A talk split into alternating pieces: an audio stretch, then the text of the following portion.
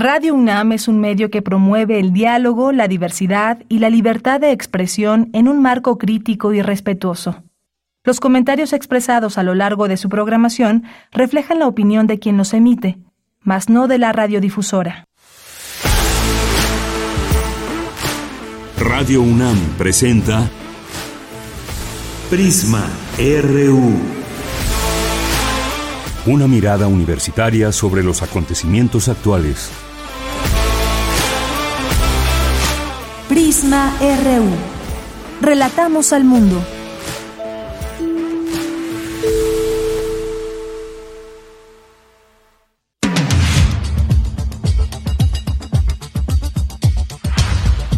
Muy buenas tardes, gracias por acompañarnos aquí en Prisma RU. Estamos iniciando el informativo, tenemos mucha información como todos los días, algunos temas a analizar en los cuales nos detendremos. Algunas personas de nuestro público nos hacen llegar temas como este de la inteligencia artificial que abordaremos desde nuestra universidad, implicaciones, si echamos una mirada al futuro, queremos saber qué va a pasar con la inteligencia artificial, lo vamos a hacer aquí en este espacio porque vamos a tener verdaderos expertos y conocedores de este tema de la inteligencia artificial que tiene que ver con tecnología, con robótica, con sistemas basados en conocimiento. Eh, hay miles eh, de personas, no, no miles, millones de personas en el mundo que ya están utilizando la inteligencia artificial a través de algunas de sus formas. Una de ellas es el, el chat GPT o el chat GPT, que muchos le nombran, y que pues prácticamente nos puede traer muchos beneficios, pero también hay que estar atentos al tema de la ética, al tema de los riesgos que pueda haber. La deepfake, que ya hablábamos de este tema hace un par de días, que es la deepfake cuando pues nos suplantan básicamente nuestra voz, nuestra imagen, y esto sí puede tener reales consecuencias. ¿Cómo distinguir una de otra?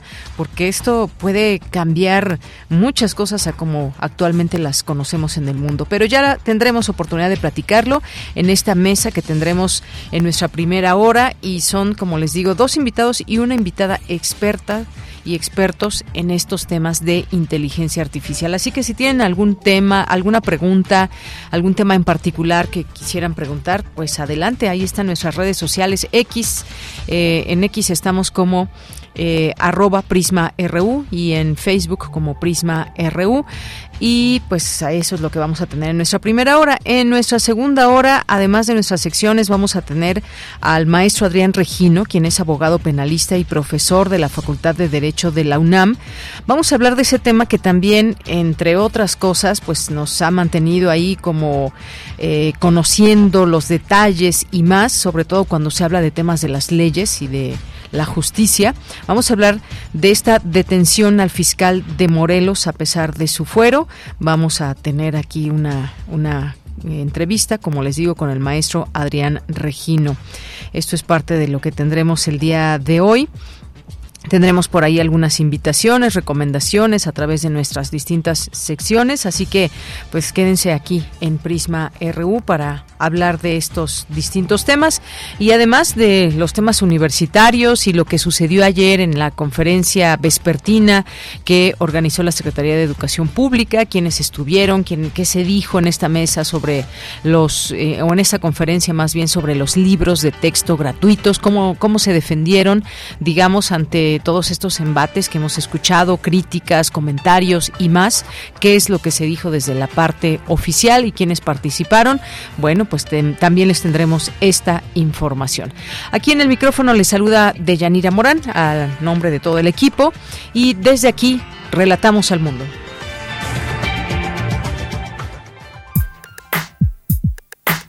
Relatamos al mundo. Relatamos al mundo.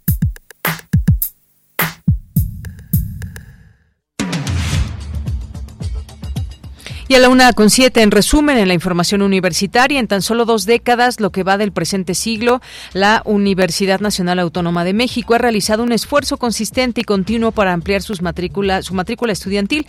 En 2001, esta casa de estudios atendía a 244 mil estudiantes de los niveles de bachillerato, licenciatura y posgrado, en tanto que para el ciclo escolar 2023-2024 brindará educación a alrededor de 380 mil alumnos.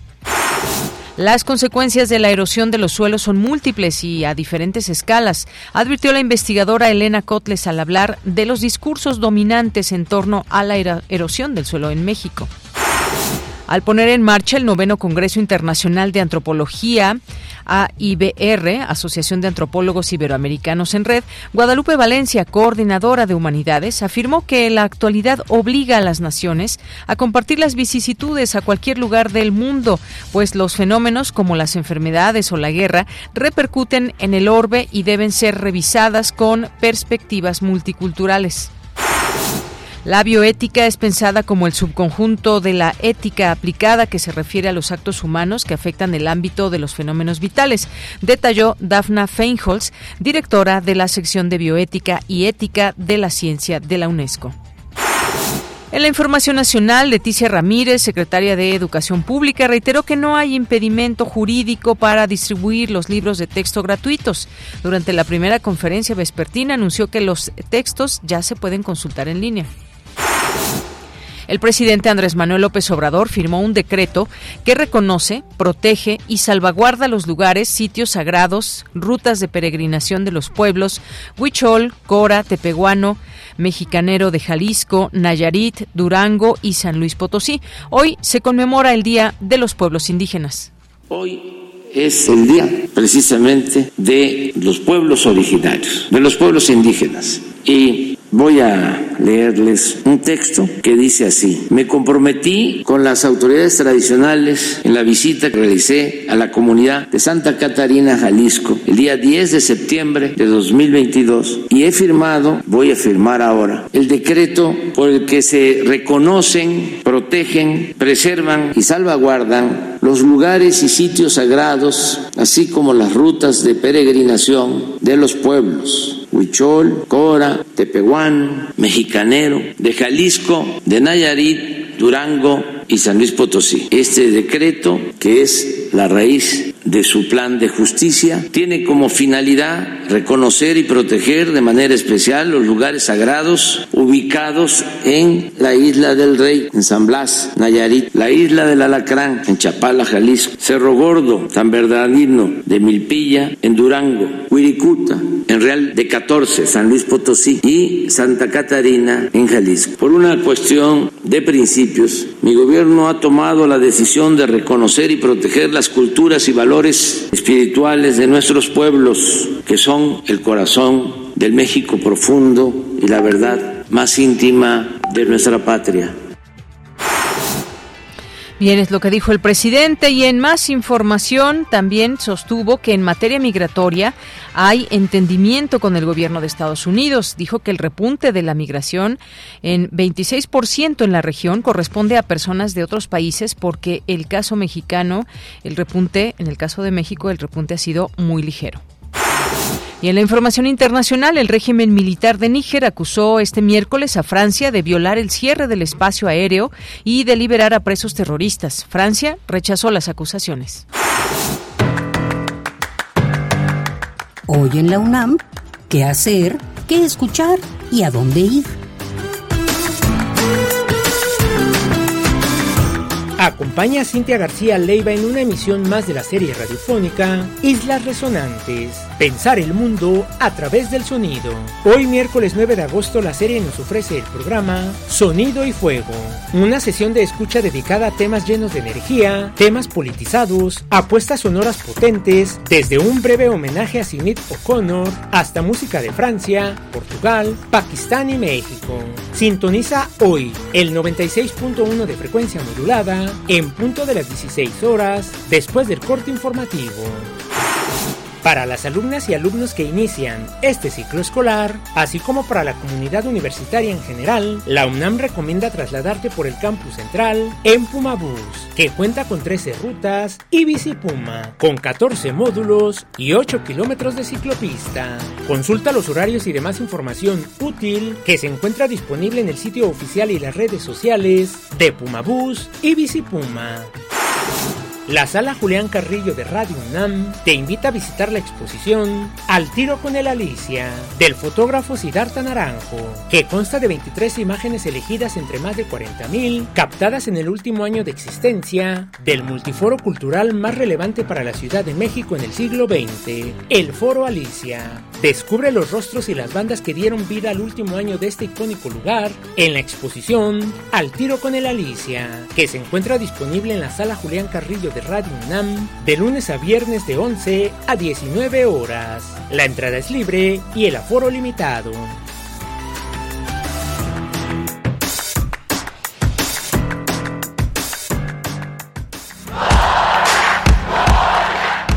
Campus RU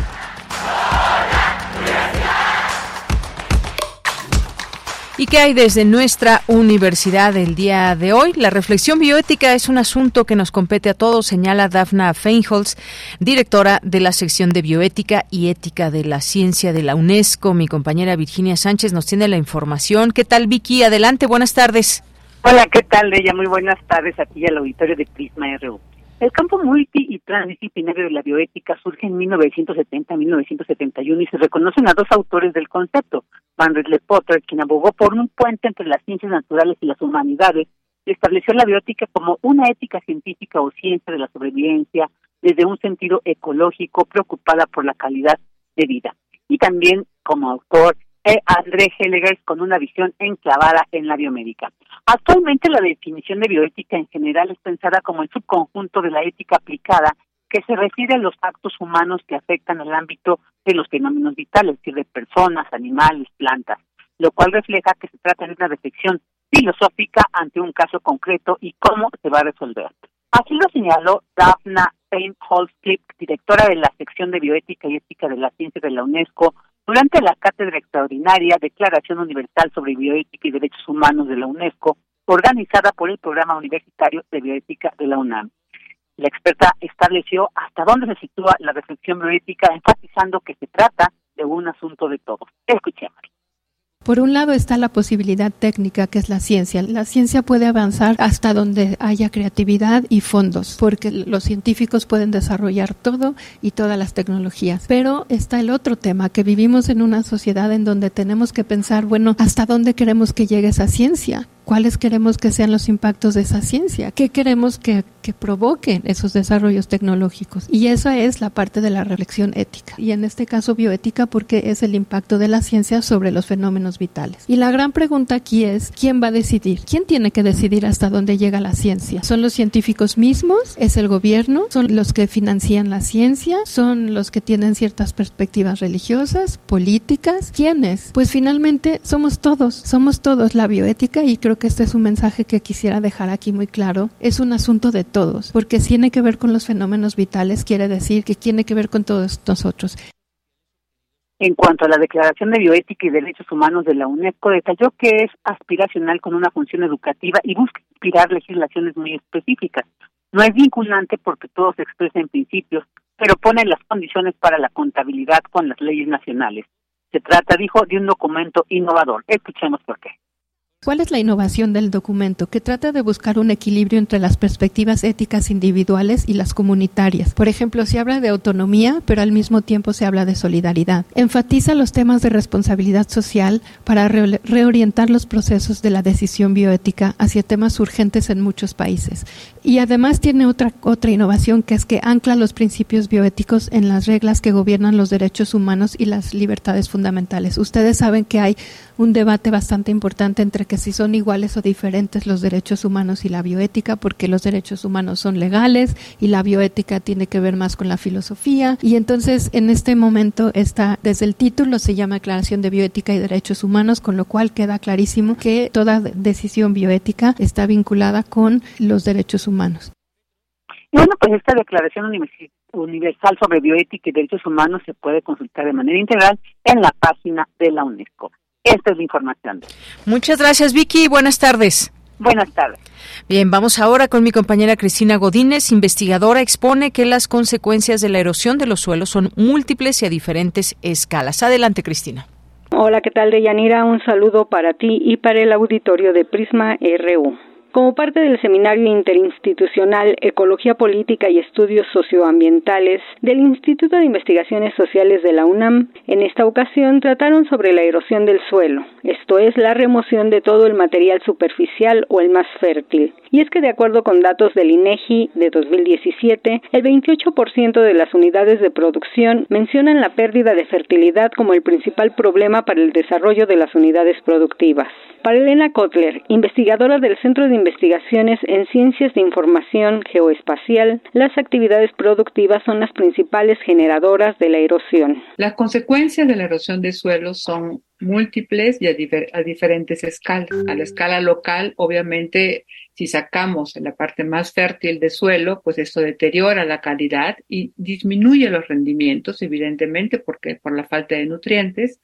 A niveles regionales podemos tener un incremento de sedimentos, cuerpos de agua. Con esto disminuye la vida de las presas y su capacidad de generación hidroeléctrica, evidentemente. Incrementa el costo de purificación del agua por la cantidad de sedimentos que entran a los cuerpos de agua. Aumenta el riesgo de inundaciones y también aumenta el riesgo por contaminación. José María León, investigador del Centro Geo, hizo un recuento de los discursos dominantes que han identificado en México de los años 1910 a la fecha. En términos del suelo, va a existir una dualidad permanente entre pues, las preocupaciones de conservación, pero de productividad agrícola, ¿no? Que es herencia de todos estos periodos que hemos ya estudiado, ¿no? Que se han ido profundizando y que se mantienen vigentes incluso en este, en este último periodo, ¿no? Por un lado, se promueve la gestión sostenible del suelo, como un discurso agrícola para los pequeños productores. Ya hay eh, un planteamiento de hacer ciencia transdisciplinaria mucho más participativa, ¿no? Donde los campesinos y productores entren a, digamos, este, o diseñar las propias estrategias, a seguir en, en, en el medio rural, en sus prácticas agrícolas, ¿no? Eh, la Estrategia Nacional de Suelos, pues ya hace hincapié en incorporar prácticas agroecológicas, ¿no? Eh, las políticas de suelo. Por último, María Fernanda Figueroa, del Instituto de Investigaciones Sociales, expuso que es muy importante el pensar los suelos como ecosistemas en sí mismos y hacer investigación en torno a cómo evolucionan los sistemas con otro tipo de dinámicas. De Yanira, este es mi reporte. Buenas tardes. Gracias, Cristina. Muy buenas tardes. Nos vamos ahora con mi compañera Cindy Pérez Ramírez. Eh, durante los últimos 30 años, la didáctica fue expulsada de los salones mexicanos, afirma el doctor Ángel Díaz Barriga, profesor emérito de la UNAM y quien participó en esta primera conferencia de prensa hacia los medios de comunicación, a los medios de comunicación desde eh, pues lo que ha organizado la Secretaría de Educación Pública sobre los libros de texto. ¿Qué tal, Cindy? Muy buenas tardes. Tú diste seguimiento a esta conferencia. Cuéntanos, por favor. ¿Qué tal, Deyanira? Muy buenas tardes. Es un gusto saludarte a ti y al auditorio. Como bien señalas, en esta primera conferencia de prensa de Expertina, el investigador emérito del Instituto de Investigaciones sobre la Universidad y la Educación, Ángel Díaz Barriga, compartió sus reflexiones sobre el material didáctico actual y la urgente necesidad de un nuevo paradigma educativo a raíz de la pandemia. El experto, quien posee una vasta experiencia en el ámbito educativo, enfatizó que durante los últimos 30 años la didáctica fue expulsada de los salones mexicanos. En nuestros planes de estudio, que nuestros libros de texto eran imposible llevarlos a la práctica en la vida cotidiana de los niños. El alumno no abandona la escuela, sino que la escuela expulsa a los estudiantes por presentarles información, contenidos, tareas que no tienen que ver con su vida cotidiana. La didáctica nunca nos puede decir esta es la mejor estrategia, sino que la didáctica lo que puede hacer es ayudarle al profesor o profesora en el contexto donde está trabajando con sus alumnos o alumnas, el pensar, y con ellos, ¿cómo puedo trabajar mejor?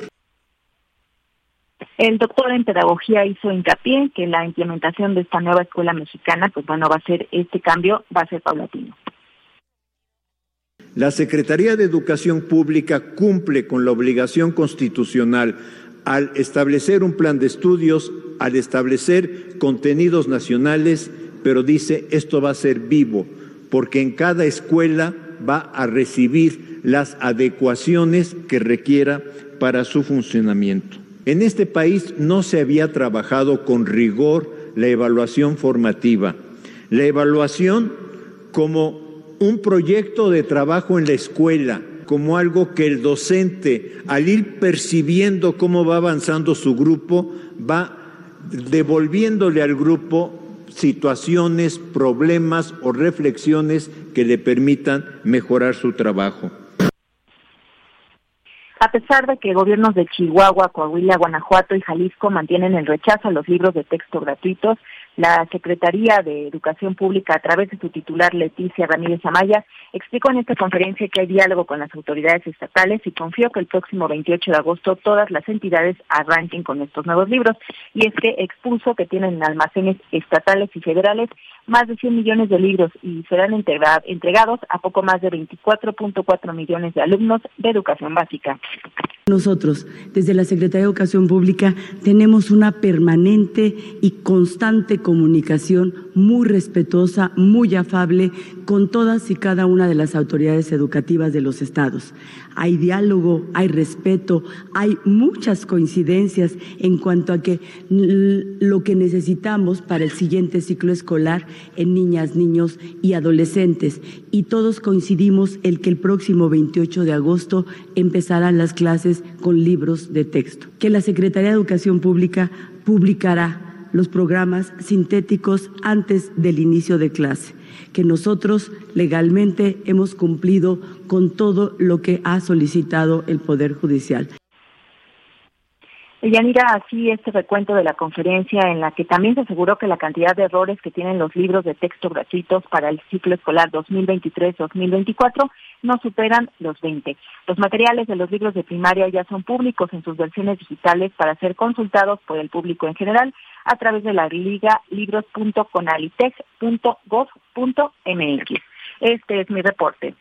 Bien, Cindy, muchas gracias y buenas tardes. Muy buenas tardes. Hasta luego. Continuamos. Tu opinión es muy importante. Escríbenos al correo electrónico prisma.radiounam@gmail.com. La inteligencia artificial afecta a todos los ámbitos de nuestra convivencia, las relaciones sociales, los sectores económicos, la forma en que se toman decisiones, la gestión de riesgos y tendrá impacto en el mundo laboral, financiero y de la salud, afirmó el rector de la UNAM, Enrique Graue. A día de hoy, la tecnología avanza a una gran velocidad, por lo que en unos años será indispensable estar preparados para sacar el mayor provecho de las herramientas que con el paso del tiempo aparezcan. Sin embargo, a medida que crecen las empresas desarrolladoras de inteligencias artificiales como los ChatGPT u otras herramientas como el deepfake, debería crecer también la preocupación para regular el uso de estas herramientas que podrían llegar a dañar a terceros de ser usadas irresponsablemente. Al dictar la conferencia magistral La recomendación sobre la ética de la inteligencia artificial, la directora de la sección de bioética y ética de la ciencia de la Organización de las Naciones Unidas para la Educación, la Ciencia y la Cultura, Daphna Klipp, señaló que esas tecnologías carecen de valor neutral, deben estar firmemente basadas en valores humanos, comunes y en un marco internacional de derechos humanos. La inteligencia artificial, mencionó, es un punto de inflexión tecnológica y una disrupción antropológica. Está cambiando el tejido social, porque nos relacionamos de otra manera, hablamos menos por medio de las redes, nos reconocemos con likes y ahora escribimos cartas por medio de ChatGPT, en lugar de pensar lo que queremos decir. La imaginación, las emociones y el pensamiento son aspectos claves que deberían perdurar en nuestra sociedad. De no ser así, la inteligencia artificial dejaría de ser una herramienta que aporta a ser una herramienta de la que se depende. Para encontrar un punto intermedio, habría que empezar por educar a las nuevas generaciones y utilizarlas de manera responsable. Recuerden que para utilizar el chat GPT gratuito que brinda la empresa OpenAI, se requiere dar acceso a información personal, además de permitir que todo lo que tú escribes sea guardado y utilizado por la misma inteligencia artificial. Bien, pues gracias a Emiliano Tobar que nos introduce a esta mesa que, pues gracias a sus comentarios también, peticiones sobre tocar este tema de la inteligencia artificial, desde qué, desde qué punto, cómo entenderla, a quienes están todavía ajenos a esta tecnología, qué es lo que significa o qué cambios implican en nuestra vida cotidiana y sobre todo una mirada hacia el futuro. Voy a leer lo siguiente respecto a la inteligencia artificial. Estimados oyentes de Radio UNAM, en esta mesa de discusión vamos a sumergirnos en el intrigante mundo de la inteligencia artificial. Hoy exploraremos dos aspectos fascinantes y a la vez controvertidos, ChatGPT y Deepfake. A medida que la inteligencia artificial avanza, es vital entender sus aplicaciones y desafíos en la sociedad moderna. Esto que acabo de leer lo hizo el chat GPT y mi compañero Emiliano Tobar fue quien introdujo esta, digamos, idea para que le diera eh, chat GPT, el chat GPT, eh, pues una introducción a esta mesa. Y entonces, ¿cómo diferenciar entre lo que hace el chat GPT y lo que hizo él como, como nota? Y lo, lo, mismo pasa con el deepfake. Pero bueno, vamos a ir platicando de esto, pero antes que nada les quiero presentar a nuestra invitada y nuestros invitados que nos acompañan hoy aquí en cabina de Radio UNAM. Eh, la doctora Mari Carmen González, que está aquí, es actuaria por la FESA Catlán, maestra en educación y doctora en ingeniería por la Universidad Anáhuac, docente en la FESA Catlán, investigadora nacional nivel 1 en las áreas tecnológicas para el aprendizaje y la formación para la investigación, autora de libros como Nuevas Tecnologías y Educación, Alicia en el País de las Estadísticas con R y Excel. Ha recibido el premio Sor Juana Inés de la Cruz, UNAM 2012, y el Premio Internacional de la Red de Educación Continua de Latinoamérica, Europa y Brasil en 2019, creadora de ambiente virtual de aprendizaje eh, Intelligent Cianet y eh, pues bueno, nos acompaña el día de hoy en esta mesa. Gracias, doctora, por estar aquí. Muchísimas gracias, encantada. Y también nos acompaña el maestro Rubén Romero, quien concluyó la especialidad en gestión informática y maestría en tecnologías de información de la Facultad de Ingeniería de la Universidad de Anáhuac. Es académico de la FESA Catlán y Facultad de Ingeniería, coautor de los libros La UNAM Digital y 100 buenas prácticas para usar Moodle. Eh, participó en la creación de la licenciatura en matemáticas aplicadas y computación MAC y la especialización en tecnología digital para la enseñanza de matemáticas. Maestro, bienvenido, muy buenas tardes. Gracias, buenas tardes. Y también nos acompaña el ingeniero Ricardo Jaramillo Godínez, quien es ingeniero en mecatrónica con concentración en innovación de productos de base tecnológica en el TEC de Monterrey. Actualmente se está especializando en inteligencia artificial en la Universidad TEC Milenio, eh, certificado como practicante en inteligencia artificial por el IBM, certificado en ciberseguridad por Cisco, certificado en fundamentos de inteligencia artificial y en gestión de proyectos de inteligencia artificial por Tecmilenio. Bienvenido, ingeniero. Ah, muchas gracias. Y como vemos, bueno, son tres especialistas que nos van a platicar de la inteligencia artificial, que pues su labor los ha llevado poco a poco a también ahora centrarse en este tema que nos trae a esta mesa. Bueno, en principio a mí me gustaría que pudiéramos definir qué significa la inteligencia artificial. Alguien que nos está escuchando y diga, a ver, sí sé que es inteligencia, sí sé que es artificial, pero las junto y qué, qué, nos dice, qué es la inteligencia artificial. ¿Con quién comenzamos? Maestro, ingeniero. A ver, el ah, ingeniero. Sí, eh, bueno, eh, yo sé que en mi experiencia hay diferentes definiciones, no está como formalmente algo ya eh, totalmente definido, pero se busca, o la definición más aceptada es justamente que eh, la inteligencia artificial pues es una extensión del ser humano, tiene eh, como propósito justamente apoyar, ¿no? busca facilitar al, ser humano la, su vida cotidiana y bueno, también si lo vemos de la RAE, pues nos dice que es una herramienta de ciencias de la informática, ¿no? Pero justamente que busca simular o emular el pensamiento humano, ¿no? Por ahí eh, podemos hablar de, pues, de las neuronas, ¿no? Del perceptrón, que bueno, ya es un poquito adentrándonos a la parte técnica, ¿no? De la inteligencia artificial. Pero, pero bueno, igual le cedo la palabra para acá. Muy bien, pues sí, esto es muy interesante porque se habla, y lo decía el ingeniero, de facilitarnos la vida. ¿Cómo nos facilita la vida la inteligencia artificial?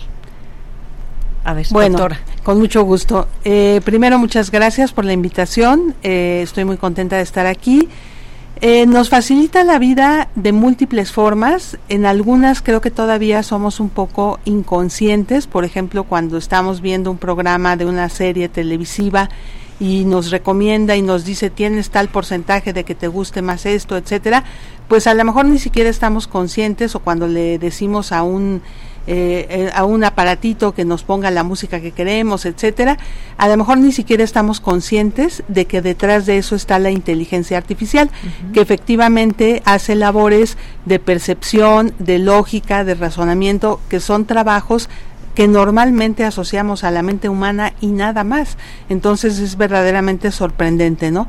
Pero eh, en el caso particular de la educación, y pues ya lo platicaremos ahora, para los profesores es un arma muy inquietante, ¿no? Porque finalmente tanto tiene aplicaciones prácticas que ahorita, ahorita platicaremos, como tiene pues una serie de riesgos y una serie de potenciales que son muy interesantes de advertir y que bueno, tal vez lo primero que tenemos que hacer y gracias por eso a estos programas pues tenemos que tener conciencia de ellos, que es lo primeritito, ¿no? Gracias. Claro, por supuesto, porque de pronto a, mí me sorprendió todos los alcances que puede tener es simplemente un chat como es el GPT, que le preguntas cualquier cosa.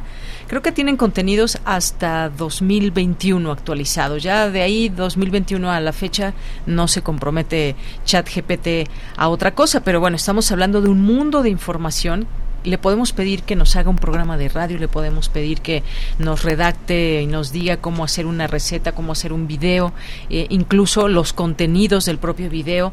Y yo de pronto, ahora que hablaba la doctora de educación, digo, y, esto no va a suplantar de alguna manera que llegue un niño y le diga, hazme mi tarea de matemáticas o mi tarea de español, tengo que hacer un poema de tal cosa, con tal temática. ¿Qué nos dice, eh, maestro, sobre esto que también pueden ser como ciertos riesgos. Muy bien. Bueno, pues todo esto que planteas es una realidad, ¿sí? Como empezó el programa, donde estamos dando una introducción al programa y lo hizo ChatGPT. Entonces, efectivamente, pues hoy en día con nuestro celular, con la aplicación de ChatGPT, yo tranquilamente podía decirle, pues esa tarea que alguna vez me dejaron en la primaria de la biografía de Benito Juárez entonces yo le puedo decir, escríbeme algo sobre Benito Juárez. Y en vez de ir a la papelería por la estampita y pegarla en un papel y hacerlo como lo hizo algunos años, pues ahora leo, si bien me va, o copio lo que me dice ChatGPT y lo pego donde tenga que entregar mi tarea y tranquilamente me está haciendo esa actividad. Entonces realmente, pues hoy en día vemos nosotros como la, de la parte académica, pues por un lado un asistente de profesor, un tutor de los alumnos. Obviamente hablamos de riesgos, pero es donde la parte de, como profesores nos vemos en el trabajo de crear nuevas actividades, nuevas actividades que saquen provecho de estas nuevas tecnologías. Muy bien, pues interesante, porque cómo sacar provecho y que esto no sea un riesgo para que ya no pensemos lo que voy a escribir como nota informativa, como reportaje, como introducción a alguna mesa o alguna exposición que se tenga que hacer desde la escuela. En fin, yo sé que algunos conceptos muy interesantes que se están manejando desde nuestra universidad, desde la UNAM, y habla de los objetivos de la inteligencia artificial. Dice, es un campo de investigación y desarrollo que tiene por objetivo resolver problemas complejos para los cuales no se conocen soluciones algorítmicas, exactas, computables, en la práctica, ya sea por grandes dimensiones, por sus grandes dimensiones, su complejidad estructural o niveles intrínsecos de incertidumbre de los datos que manejan. Ah, para generar inteligencia artificial también lo que yo tengo entendido, lo que he leído, es que también se habla de una multidisciplinariedad, es decir, participan desde ingenieros, matemáticos, actuarios, eh, la psicología también. ¿Cómo, eh, ¿Cómo es que se pudo juntar todo este conocimiento y cuáles serían los alcances? Si queremos ir echando una mirada al futuro, ¿qué podemos decir? Doctora. Muy bien. Bueno, eh, efectivamente, ¿no? Por ejemplo, han entrado en este desarrollo lingüistas que a lo mejor es un poco sorprendente, ¿no? Porque uno dice, bueno, ¿y qué tiene que ver un lingüista? Pues esto es el procesamiento del lenguaje natural, es decir, el lenguaje que usamos cotidianamente, ¿no? Entonces, eh, efectivamente es un, un trabajo multidisciplinario que abre muchas puertas y que nos permite encontrar soluciones efectivamente a problemas complejos, pero que también, y eso para mí es como lo más sorprendente, tiene niveles de creatividad. Es sorprendente, por ejemplo, lo que nos narraste ahorita, cómo se hizo la introducción a este programa. Nosotros hemos trabajado mucho en cosas de matemáticas, en cosas de computación, y por ejemplo yo le puedo pedir, dame la solución de esta ecuación y me da la solución inclusive en notación matemática. Le puedo pedir, dame el código para este programa que yo quiero hacer y te da el código, lo copias, lo corres y funciona.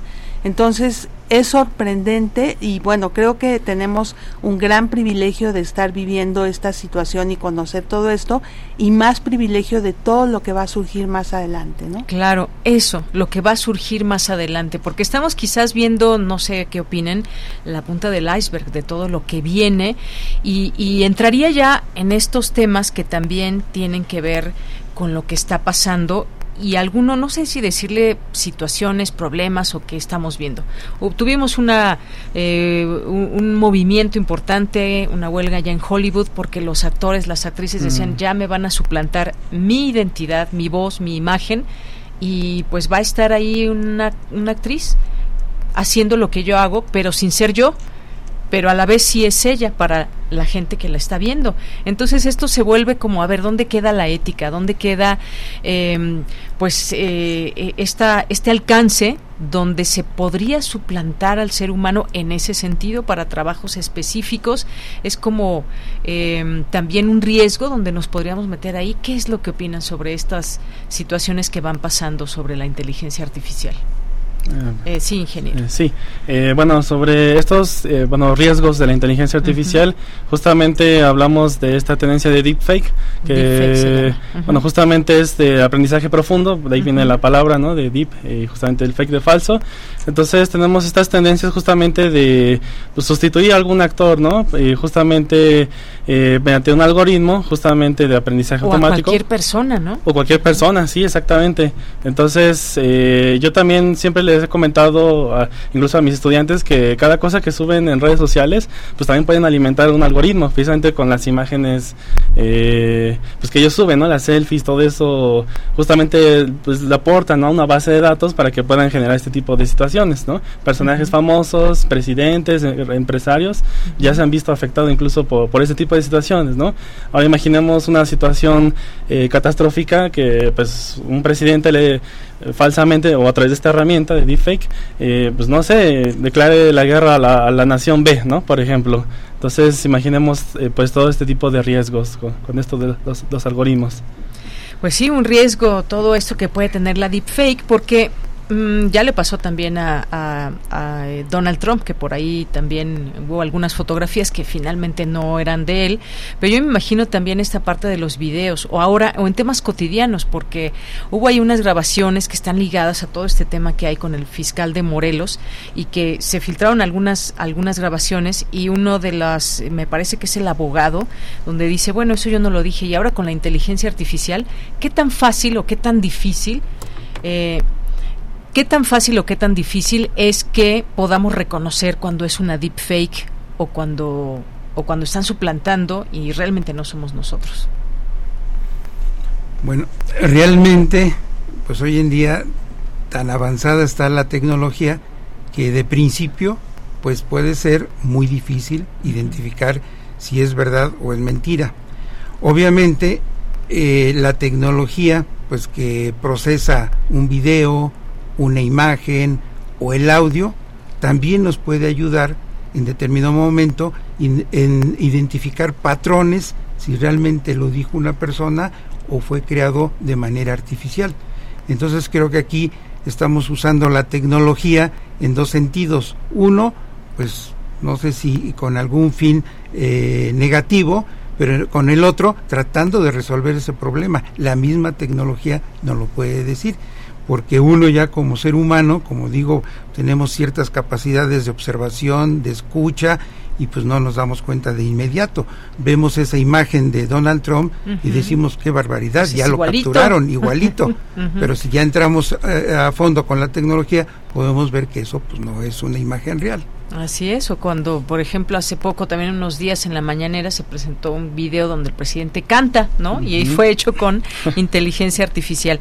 Pero bueno, también hace unos días hubo un seminario eh, importante y estuvo nuestro rector Enrique Graue y se hablaba de esta inteligencia artificial. No solo es una herramienta eh, constante, veloz de desarrollo, sino que también será un elemento determinante para la innovación, la educación y la investigación en los años venideros.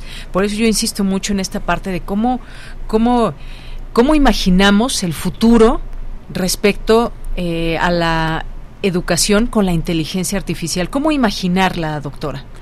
Pues yo creo que hay que imaginarla incorporando definitivamente la inteligencia artificial. No podemos omitir que los alumnos ya tienen acceso, porque oíamos hace poco a una maestra que decía, yo no les voy a enseñar a mis alumnos la inteligencia artificial. No, pues no es que tú se las vayas a enseñar, es que ellos ya lo saben igual que lo sabemos todos, ¿no? Entonces tenemos que incorporarla, pero tenemos que tener una gran creatividad, de, de imaginarnos cómo hacer actividades que no pueda realizar la inteligencia artificial y que sí puedan hacer nuestros alumnos. Es sorprendente porque en, en, el caso de lo académico ya hay artículos de investigación publicados por ChatGPT como autor. Entonces, pues ya está incorporado como autor por varios eh, creadores de artículos de investigación indizados y ya hay eh, una regla de que si uno usa ChatGPT en un artículo académico, debe indicarlo, debe explicar mm. cómo lo usó. Entonces, bueno, definitivamente hay que incorporarlo, pero hay que tener una enorme creatividad para que ya no sean las actividades, como decía el profesor Rubén, que yo ni siquiera leo y entrego al profesor. Eso es terrible, ¿no? Eso es lo que tenemos que evitar. Claro, por supuesto, porque eso pues nos, nos limitaría como seres humanos en nuestra creatividad y demás. Digo, la inteligencia artificial a final de cuentas es creatividad, pero cómo, cómo eh, generar que esa creatividad no nos limite en la vida cotidiana y todo lo queramos al alcance de la mano, y me refiero con un teléfono eh, al alcance de la mano para que nos ayude en ciertas cosas que antes era impensable cuando nosotros estudiamos, digo, no sé, el ingeniero que es aquí el más joven, pero pues yo recuerdo, si nos hubieran dicho que esto iba a existir, yo creo que no nos la creeríamos, ¿no? Definitivamente. Eh, entonces, viendo hacia esa mirada al futuro, hablemos ahora también de la ética cómo, cómo entender a la inteligencia artificial y este tema tan importante que no debemos de dejar, que es la ética. ¿A qué se refiere cuando hablamos de que debe haber cierta ética cuando usamos esta tecnología? Sí, mm. ingeniero. Sí, eh, bueno, cuando hablamos de ética también tratamos de buscar lo que se llama gobernanza de datos, que es justamente eh, regular, permitir quién sí, quién no puede ver estos datos, quién tiene autorización, quién no tiene autorización. Cuando hablamos de ética, de hecho, también eh, surgió el caso de una obra de arte a lo mejor saliéndonos un poquito del académico, la inteligencia artificial justamente se basa en distintos artistas, autores, incluso de hace 500 años. Por ahí salió el caso de una pintura, no recuerdo exactamente el nombre, pero Rembrandt, Rembrandt por ahí. Pero digamos que este pintor, eh, mediante la inteligencia artificial, programadores crearon una nueva obra de arte.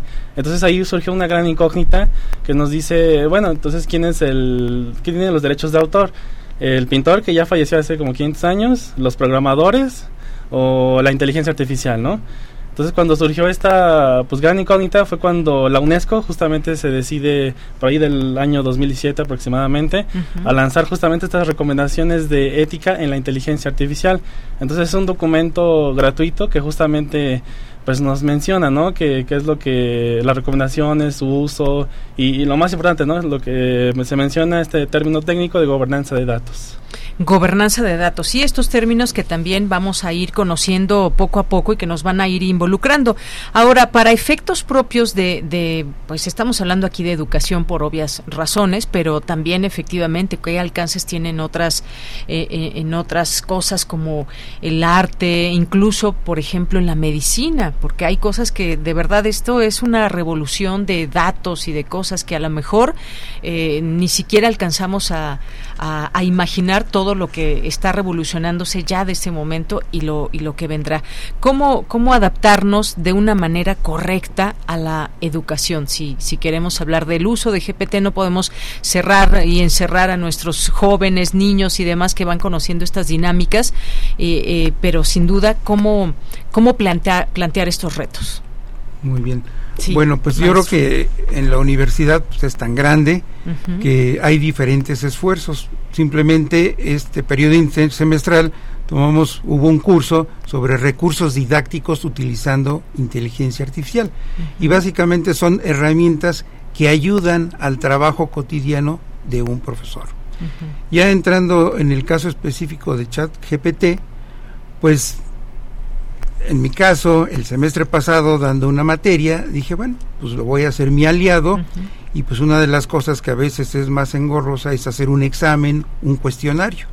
Y le digo a ChatGPT, a ver, hazme sobre este tema preguntas de opción múltiple. Y me hizo 10 preguntas. Dije, bueno, a ver, ahora es 20. Me hizo 20 preguntas. Y le ahorró mucho tiempo. Y me ahorró muchísimo tiempo, ¿sí? Yo le preguntaba a, la maestra, le decía, bueno, si esto se lo hubiera pedido a mi ayudante de profesor, que es otra eh, eh, personaje dentro de la universidad, pues me hubiera dicho, mañana se las traigo. Y en menos de un minuto ya las tenía. Y no nada más de ese tipo. Después dije, bueno, a ver, estas son las clásicas de opción múltiple. Ahora vamos a hacer de las de rellenar huecos sobre este tema. Hazme eh, preguntas sobre este tema perdón, sí, sobre este tema. Y perfectamente me hizo un cuestionario de rellenar huecos. Y con la posibilidad de darme la respuesta para que yo lo pueda incorporar a una plataforma educativa. Entonces, pues realmente es una herramienta bastante útil en, en este aspecto en el campo académico. Claro, por supuesto. De pronto ahí cuando bajamos a aplicaciones y demás, pues también damos parte de nuestros datos personales y digo, finalmente eh, los algoritmos y todo este lenguaje y cosas que se utilizan, por ejemplo, en un chat como este, pues también hay que ver, ¿hay algún tipo de riesgos, digamos, que para el uso de este chat GPT que como usuarios, que quizás yo, yo por ejemplo, no lo tengo ahora en mi teléfono, no lo, no lo he bajado, lo bajamos a través de mi compañero Emiliano y estábamos viendo ahí eh, los alcances, pero sí te pide varias cosas e incluso hace algunas advertencias el propio chat GPT donde dice que pues bueno, tus conversaciones están escuchadas no para publicarse en algún sitio ni demás, sino como parte de este ejercicio, digamos, para eh, que acerque las posibilidades de lo que puede hacer a tu vida cotidiana, ¿no? Sí, doctora? Por ejemplo, eh, el, la inteligencia artificial de Google, que se llama BART, te, te, pone un letrero que dice no manejes información sensible en este chat porque este chat no solo es leído por máquinas, que bueno, obviamente pueden procesar y utilizar la información, sino que es leído también por seres humanos. O sea, lo que le preguntas, sí, ahí te está monitoreado, por está monitoreado no solo por máquinas, sino inclusive por seres humanos. Entonces, esto es muy importante. Yo he hecho el ejercicio y les recomiendo que lo hagan si tienen curiosidad de preguntar por mí misma, preguntarle a ChatGPT quién es Mari Carmen González Videgaray y hace una narración totalmente alucinada, totalmente inventada, ¿no? Pone incorrecta, incorrecta, pero sí lo, pero sí lo hace, ¿no? y le he ah, preguntado por otras personas y sí recupera alguna información real y mezcla con información fantástica. Mm. Entonces, efectivamente, hay que tener mucho cuidado, sí. Sí, efectivamente, porque qué es lo que nos está, que incluso creo que en la parte de advertencias también lo dice, lo que nos puede informar, los que la información que nos puede acercar puede tener datos sesgados, erróneos, ¿no? Entonces no hay como, por ejemplo, si alguien quiere hacer toda una tesis eh, escolar para titularse y demás, pues eso no hace el chat GPT. Nos puede orientar en algunas temáticas, pero no nos va a hacer nuestra tesis, no nos va a hacer nuestros trabajos. Bueno, o no deberíamos eh, darle toda esa posibilidad porque pues bueno, creo que lo que se aprende desde la escuela y cómo lo vamos a redactar. A ver, yo aquí tengo una pregunta. Eh, a final de cuentas son, son máquinas y son todos estos elementos que se usan. Si yo quiero, por ejemplo, escribir una carta, cómo la otra persona que la recibe, cómo se va a dar cuenta. Yo dije, bueno, creo que conoce se conocen entre las personas y está impresa de alguna manera la personalidad de quien realmente lo escribe. ¿El chat GPT hace eso o no hace eso? es, es, una pregunta que a mí me da miedo escuchar la respuesta. Bueno, aquí viene la anécdota desde el correo electrónico, ¿no? Donde yo recibo un mensaje y ya el correo me sugiere una posible respuesta rápida. Sí, sí, sí. Lo he hecho y obviamente la otra persona se da cuenta que no es mi forma de responder. Que fue la máquina, ¿no? Como que está muy de vacaciones, cuando llegue te respondo, ¿no? Sabemos que es una máquina. Exactamente. respondió. Sí, o este lee el contexto del mensaje y tiene tres opciones. Y generalmente una de esas es muy, pero muy acertada a lo que me están escribiendo. Y a veces por falta de tiempo le pone uno y esa es la respuesta. Y lo está haciendo el correo electrónico. En el caso de ChatGPT, pues yo podría tranquilamente decirle, mira, quiero escribirle una carta a nuestro rector sobre cuáles son las características de el siguiente rector. Y me lo va a escribir perfectamente y podría yo enviárselo al rector y él no darse cuenta, bueno, quien lo lea, pues que lo escribió una inteligencia artificial, sino que este más bien que, lo, que, lo, que lo escribió una inteligencia artificial, que no lo escribió el profesor de la FESA Catlán. Entonces, pues esto pues nos abre un mundo completamente diferente, ¿verdad? Yo veía que hubo un momento en que empezamos a utilizar las computadoras y pues se veía como algo nuevo, algo que no iba a estar al alcance de todos y ahora pues todo el mundo trae su computadora personal, o casi todo el mundo. Cuando empezó eh, el Internet, la web, igual, era una maravilla. Creo que ahorita estamos ante lo que mencionabas hace un momento, apenas la punta de algo, pues que ya nos debemos acostumbrar, que está ahí y que va a seguir creciendo. Hablabas de la fecha de eh, 20-21 septiembre, pero esa es la versión 3.5 de ChatGPT y hasta la 4 que está actualizada. Entonces, ahí hay que pagar para, para utilizar ese chat, pero ya está actualizado. Entonces, pues todo ya tiene su avance y pues yo pienso que... Ay, algo pasó aquí. En, en algún momento ya no vamos a pensar si utilizar o no la inteligencia artificial, sino qué inteligencia utilizo. Porque ahorita como tenemos así varios navegadores en Internet, ¿cuál utilizo? Pues al rato, ¿qué inteligencia me recomiendas para mi área de conocimiento? Eso es lo que vamos a tener. Y a final de cuentas, eh, es una herramienta, hay que tenerlo en cuenta como eso las herramientas nos ayudan en muchas cosas. En este caso, pues se está metiendo con todo la inteligencia artificial. Así que yo creo que en principio, y con esto eh, les pido una eh, un comentario final para despedirnos. ¿Qué es lo que, cómo, cómo debemos de mirarlo desde lo que ustedes conocen como su expertise? ¿Cómo podemos ver a la inteligencia artificial sin tenerle de pronto este miedo, no, es que me va a escuchar todo y demás y entonces después va a ser exhibido o yo mi imagen y mi voz eh, pueden hacer videos donde yo estoy haciendo cosas que nunca hice, en fin, ¿qué, qué podríamos decir para el público que nos está escuchando, que quizás ya utilice la inteligencia artificial, pero que también hay gente que no la ha utilizado ahora y se mantiene como en esa mirada un poco lejana hasta diría yo, porque hay gente que tal vez no la vaya a utilizar, pero se va ayudar de la inteligencia artificial, como decíamos, en temas médicos, en otro, indirectamente, seguramente va a ser eh, partícipe y beneficiario de la inteligencia artificial. ¿Con qué mensaje se despide cada uno de ustedes? bueno, a mí me, gustaría decir que esto que tú mencionaste, que la inteligencia artificial es una herramienta, es una palabra muy adecuada porque una herramienta puede ser un cuchillo. El cuchillo me puede servir para partir carne, para rebanar una manzana, pero me puede servir para atacar a alguien. Entonces hay que usarlo, pero usarlo con precaución y usarlo con todo el cuidado del mundo, ¿no? Entonces lo mismo la inteligencia artificial. No, no vamos a irnos por el lado de no usarla.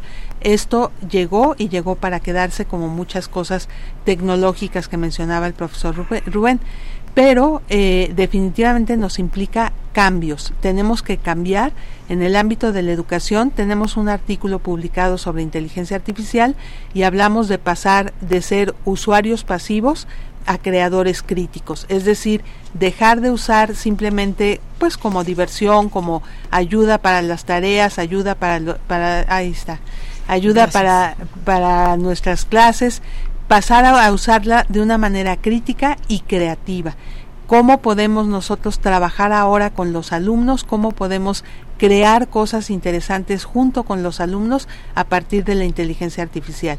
Eso creo que puede ser un mensaje importante, ¿no? Pasar de consumidores a críticos pasivos a creadores críticos, que usemos bien la inteligencia artificial. Muy bien, pues muchas gracias. Gracias, eh, doctora Mari Carmen González, actuaria por la FESA Catlán y todo el expertise que comentábamos al inicio. Muchas gracias. Gracias a ustedes. Y bueno, pues ahora con el maestro Rubén Romero, ¿con qué se despide? ¿Qué conclusión da a todo esto? ¿O conclusión o un mensaje a quienes nos están escuchando? Bueno, el mensaje sería que, pues, para cada quien, según su disciplina, según su actividad, pues lo tome como una extensión. Si yo soy chef, le puedo pedir a ChatGPT decir, mira, tengo estos ingredientes, ¿qué me recomiendas hacer? Y me va a dar a lo mejor una nueva receta, ¿sí? Entonces yo creo que en cada eh, disciplina podemos sacar algo a estas inteligencias artificiales. Entonces yo creo que eso es lo que debemos de promover, el buen uso de, de estas herramientas. Y bueno, ya para terminar, eh, una sugerencia que se me ocurrió, que podrían hacer en este espacio muy interesante de Radio UNAM, que es que, entrevisten a ChatGPT. GPT. Hay una extensión donde se le puede hablar a ChatGPT. Sí. Y, por ejemplo, todas las preguntas que, has realizado se le pueden hacer ChatGPT y él las contesta y se pueden escuchar. Entonces, tranquilamente, en algún momento pueden hacer una entrevista a ChatGPT puedo suplantarlos. No, no, claro que no. Claro que no, porque además digo, en este caso pues hay un abanico de, de, respuestas que en este momento ustedes están pensando y están diciendo qué voy a decir sobre este esta o tal cual pregunta. pero Aquí, qué, mejor que preguntarle a ChatGPT quién eres tú, qué es ChatGPT y lo contesta perfectamente. Bueno, una muy buena idea que nos quedamos con ello para entrevistar muy bien, gracias. a ChatGPT. Gracias, maestro Rubén Romero, por venir. Y nos despedimos con este último mensaje del ingeniero en mecatrónica, Ricardo Jaramillo Godínez. Sí, muchas gracias. No, pues antes de despedir quiero agradecer a todos por la invitación. Eh, ustedes son bienvenidos. Yo, bueno, vengo del Tecnológico de Monterrey, igual soy profesor allá. Y pues mi mensaje de despedida sería justamente que eh, pues no hay que temerle a la inteligencia artificial. Veámoslo más como una herramienta, algo que me, me, puede ayudar en distintos ámbitos, puede ser incluso en el área biomédica, que me ayude a diagnosticar algún tratamiento, radiografías, ¿no? Esa, podemos utilizarlo en electrónica, programación, etcétera, etcétera. Personalmente lo utilizo, de hecho, en programación. Eh, a veces le pido para programar un microcontrolador, cosas de electrónica, robótica, y me da justamente el resultado, pero sí hay que tener como, eh, pues este, este cuidado, ¿no? De, de no utilizar datos personales. Incluso ahí mismo nos aparece como ese letrero de advertencia de no introduzcas datos personales. Hay empresas que también lo utilizan y pues meten bases de datos de personas, ¿no? Reales. Entonces, ahí es donde de, eh, bueno recalco este este término técnico de gobernanza de datos quién sí tiene permiso quién no tiene permiso de usar esos datos entonces yo también algo una sugerencia que le hago hacia todos es que acuérdense que las redes sociales, pues al final ustedes mismos son los que están subiendo eh, pues, su vida personal, ¿no? Entonces, eh, no tengan miedo, no tengan miedo, pero solamente tomen en cuenta que justamente si a, pues a un empresario, un presidente fácilmente pudieran hacer deepfake, algún video, que ustedes no puedan con su rostro de, pues, de toda esta serie de fotografías ¿no? que, que alimentan al final un algoritmo. Entonces, yo les diría que no se espanten, eh, utilicen justamente estas herramientas como un apoyo en, en su disciplina. Muy bien, pues muchísimas gracias también, ingeniero Ricardo Jaramillo. Gracias a los tres por haber venido. Ha sido pues bastante interesante conocer sus puntos de vista. Ustedes que ya están muy cerca y que utilizan esta, esta tecnología para venirnos aquí a hablar al público que nos está escuchando y que nos había solicitado ya este tema, pues hablar de inteligencia artificial. Muchas gracias. Gracias, gracias al contrario. Ya son las dos de la tarde, tenemos que ir a un corte. Regresamos a la segunda hora de Prisma RU. Prisma RU. Relatamos al mundo.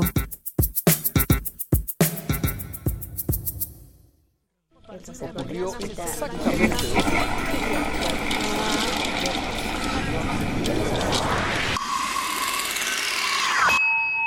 XEUM.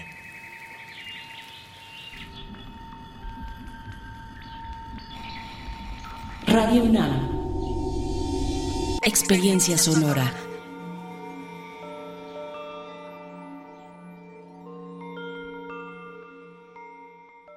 Habla Alejandro Moreno, presidente nacional del PRI. México necesita el PRI más fuerte y más unido del que se tenga memoria.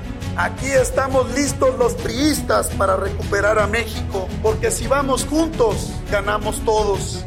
Saquemos la casta, el orgullo y la garra y demostrémosle a México que los priistas no solo sabemos ganar, los priistas sabemos gobernar y trabajar por este país. ¡Que el PRI! PRI la piedra y activo afectan tu cerebro, te matan las neuronas y son muy adictivos. Yo sé lo que te digo, pues he sido testigo. Piensa más en tu gente, tu vida y tus amigos. Escucha lo que te digo, pues es verdad. El negocio de la droga es algo que termina mal. Escucha bien, hermano, porque esto te hace daño. El negocio de la droga es algo que termina mal. Esto siempre acaba mal, carnal. Esto siempre acaba mal. Si necesitas ayuda, llama a la línea de la vida 800-911-2000. Llevamos siglos mirando hacia otro lado. Hacemos como que todo ha terminado. Pero ignorar la marca que la esclavitud dejó en la historia no es una forma de perpetuarla. Radio Nederland presenta Silencio y Memoria. Una serie radiofónica para recordar el periodo de esclavitud que sufrió África y las secuelas que ha dejado en la historia. Con Raquel Bruno. Todos los jueves de agosto y septiembre a las 10 horas por el 96.1 de FM. Radio UNAM, Experiencia Sonora.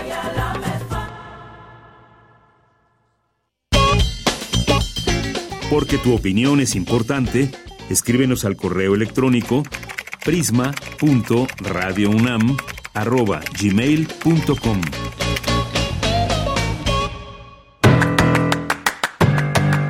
Mañana en la UNAM, ¿qué hacer? ¿Qué escuchar? ¿Y a dónde ir? ¿Qué es la ciudadanía universitaria? ¿Quién, cómo y por qué es ciudadano o ciudadana universitaria? Descúbrelo en la exposición Ciudadanía Universitaria. El Museo Universitario de Ciencias y Arte MUCA te invita a participar en una visita guiada por dicha muestra, así como el taller Mi Día UNAM en Historieta. Ambas actividades se llevarán a cabo mañana jueves 10 de agosto, en punto de las 12 del día, en el Museo Universitario de Ciencias y Arte MUCA, ubicado frente al edificio de Rectoría en Ciudad Universitaria. La entrada es libre y el aforo limitado. La programación completa de las actividades que se llevarán a cabo en el marco de la exposición Ciudadanía Universitaria, disponible en el sitio oficial www.ciudadanía.unam.mx. Mañana no te puedes perder la serie radiofónica Silencio y Memoria, la herencia de la esclavitud y la trata de esclavos, una producción de Radio Nederland bajo la conducción de Raquel Bruno. Durante más de tres siglos, millones de personas fueron arrancadas de su tierra, África, embarcadas en condiciones infrahumanas y esclavizadas en América. ¿Qué sabemos de este largo periodo de la historia? ¿Cuáles fueron sus secuelas? ¿Cómo reconciliarnos con ese pasado? Con información y opiniones de expertos en la materia, esta serie intenta aportar un granito de arena al debate sobre la herencia de la esclavitud. Mañana jueves 10 de agosto nos ofrece el capítulo titulado El silencio, la trata de esclavos practicada por las potencias europeas hasta finales del siglo XIX fue un hecho de gran magnitud en la historia moderna. Más de 10 millones de personas fueron arrancadas de África y esclavizadas en América. A pesar de ello, este comercio de seres humanos, que se prolongó durante tres siglos, ha pasado casi desapercibido en las páginas de la historia. En este programa se exploran las posibles causas de este silencio. La serie radiofónica Silencio y Memoria, la herencia de la esclavitud y la trata de esclavos se transmite todos los jueves en punto de las 10 horas por el 96 6.1 de FM. Para Prisma RU, Daniel Olivares Aranda.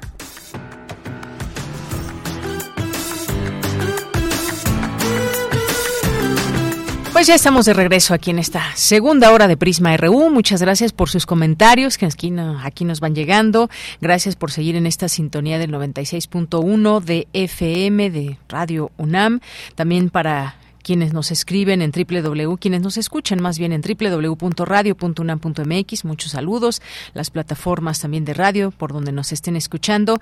Gracias por hacerlo y gracias también por hacerse presentes y de pronto pues lanzar esas esas señales de que nos están escuchando. Muchas gracias. Saludos a quienes nos escuchan a través de estos medios y entre ellos a Luis Tobar le mandamos muchos saludos, nos está escuchando, es un radio escucha que esperamos cautivarle para que pueda eh, seguirnos sintonizando y escuchando aquí distintos temas. Muchos saludos, Luis Tobar. Eh, también muchos saludos a Jorge Morán Guzmán, que nos dice, ¿dependemos totalmente de la inteligencia artificial? Bueno, yo espero decir siempre que no, que no dependamos siempre de la inteligencia artificial. Y algo que comentábamos ahora eh, fuera de micrófonos con los doctores era pues no le vayan a preguntar a ChatGPT qué pasa si me si me enfermo de la garganta, recétame una medicina, porque no, por ahí no va el asunto, o qué pasa si cuestiones médicas y cuestiones delicadas, pues bueno, eso eso no, por favor, tengan mucho eh, mucho cuidado. Claro que podemos, le podemos preguntar sobre enfermedades, sobre síntomas y demás, pero ya un tratamiento, pues evidentemente que no.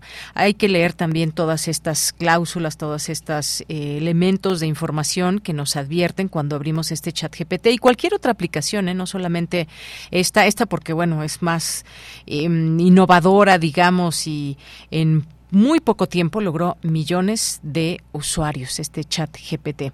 Bien, pues gracias Jorge. Nos dice también excelente mitad de semana para Deyanira, equipo de Radio UNAM, internautas. Gracias. César Soto también saludos. David Castillo igualmente manda saludos aquí con un, un GIF de Arnold Schwarzenegger Muchas gracias. Salvador Medina, muy interesante discusión sobre la inteligencia artificial y en particular la herramienta ChatGPT. Como toda herramienta tecnológica tiene sus pros y sus contras. Saludos a toda la mesa. Gracias, Salvador. César Soto nos dice, el uso y desarrollo de inteligencia artificial jamás podrá suplir o sustituir la intervención y decisión de los humanos para evaluar situaciones y decisiones determinantes de trascendencia del quehacer cotidiano. Gracias, César. Eh, David, también muchos saludos. Eh, también por aquí desde el ISUE UNAM eh, dice campaña difamatoria sobre los libros de texto gratuitos. Conoce la respuesta de el doctor Sebastián Pla aquí en Prisma RU y bueno aquí están ya posteando esta información que tuvimos una plática muy rica con el doctor Sebastián Pla el día de ayer para hablarnos de estos libros donde nos decía sí hay expertos de primer nivel detrás de los libros de texto, sí hay personas que participaron y que conocen de la educación y hay algunas cosas que tampoco me gustan nos dijo, eh, como la convocatoria que, pues bueno, fue tal vez un poco tardía, o qué otra cosa nos platicaba también aquí, bueno, de que algunas cosas no se estén publicando como debiera de ser, y esto también puso esos énfasis donde hay que conocer todo de los libros de texto, pero ambas partes, no solamente alguna que nos plazca por cuestiones políticas. Aquí de lo que se trata es de analizarlo y aquí pues traemos estas eh, distintas voces. Gracias a nuestros amigos y amigas del ISUE, de la UNAM,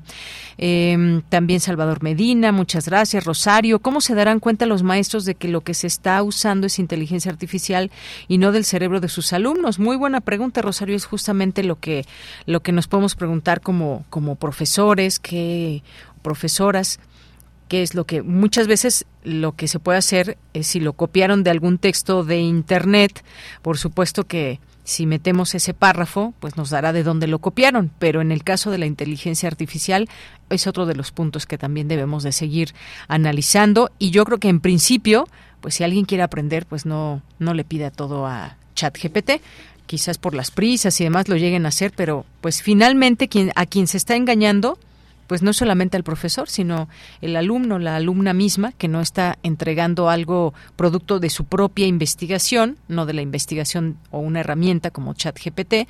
Y bueno, pues ahí ya se verá cuando, cuando haya un debate si realmente fue un debate, una exposición, cuando le pregunte el maestro, cuando sea el examen, pues ya ahí se verá si realmente comprendió o no y por mucho que haya usado el chat GPT, pues los conocimientos no los tendrá. Eh, gracias, Rosario. Jorge Fra, muchos saludos también. Rebeca Vega, que nos dice, sí, sí, es sorprendente. Siempre los, nos rebasa la tecnología y al ser más grande en edad como yo, pues es asombroso entonces la mano de obra. Las empresas cada vez van a ser mucho más exigentes para contratar a una persona. Felicidades siempre a Prisma y a Deyanira. Muchas gracias, Rebeca. Qué bueno que te resultó interesante esta mesa de inteligencia artificial. Mario Navarrete, muchas gracias también por aquí, que siempre presente nos manda muchos saludos. Eh, también Osvaldo Muñoz, Galán de Barrio, Abel Fernández, nos dice, muy bueno pinta el noticiero de Radio UNAM, me parece interesante la cobertura del tema de los libros de texto. Gracias. Abel Lorenzo Sánchez también nos dice de Yanira, Prisma, ahora resulta que hasta los que nunca han leído son expertos. El problema de fondo es económico, político e ideológico por la derecha fascista, no nos hagamos. Un abrazo. Eh, gracias. Y nos manda aquí una una imagen que dice México tiene primer lugar en lectura. En un mes todo mundo ha leído los libros de texto y los ha analizado a profundidad. Muchas gracias. Eh, Lorenzo Sánchez, eh, Emiliano, Emiliano Tobar aquí. no se pierdan esta mesa que ya eh, pasó y esperamos seguir recibiendo sus comentarios. Buena tarde, nos dice Guerrero, David Castillo también. Hola, muy buenas tardes. Nos dice Mm, que tengan eh, que, que tengan el equipo de Prisma RU y desde luego a todos los radionautas y escuchas de este magnífico noticiario universitario. Gracias también aquí por la por la imagen que pues bueno, los memes siempre están ahí presentes. Muchas gracias. Gabani también, muchos saludos le enviamos. Maribel Ruiz Martínez también, eh, muchas gracias. Y a todas las personas que nos están escuchando y mandando sus mensajes. Aquí Mario que nos manda un, un video, de, está ahí en alguna actividad. Muchas gracias. Edgar Bennett, muchos saludos siempre. Gracias Edgar. A todas las personas que vayan sumando sus voces aquí. Pues nos vamos a la siguiente información, que es la sección de sustenta. La Coordinación Universitaria para la Sustentabilidad de la UNAM organiza el Congreso Sustentabilidades, Construcciones, Debates y Retos. Hoy en Sustenta, Daniel Olivares conversa con la doctora Leticia Merino sobre esta convocatoria.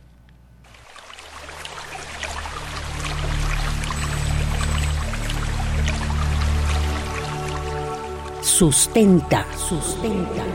Innovación universitaria en pro del medio ambiente.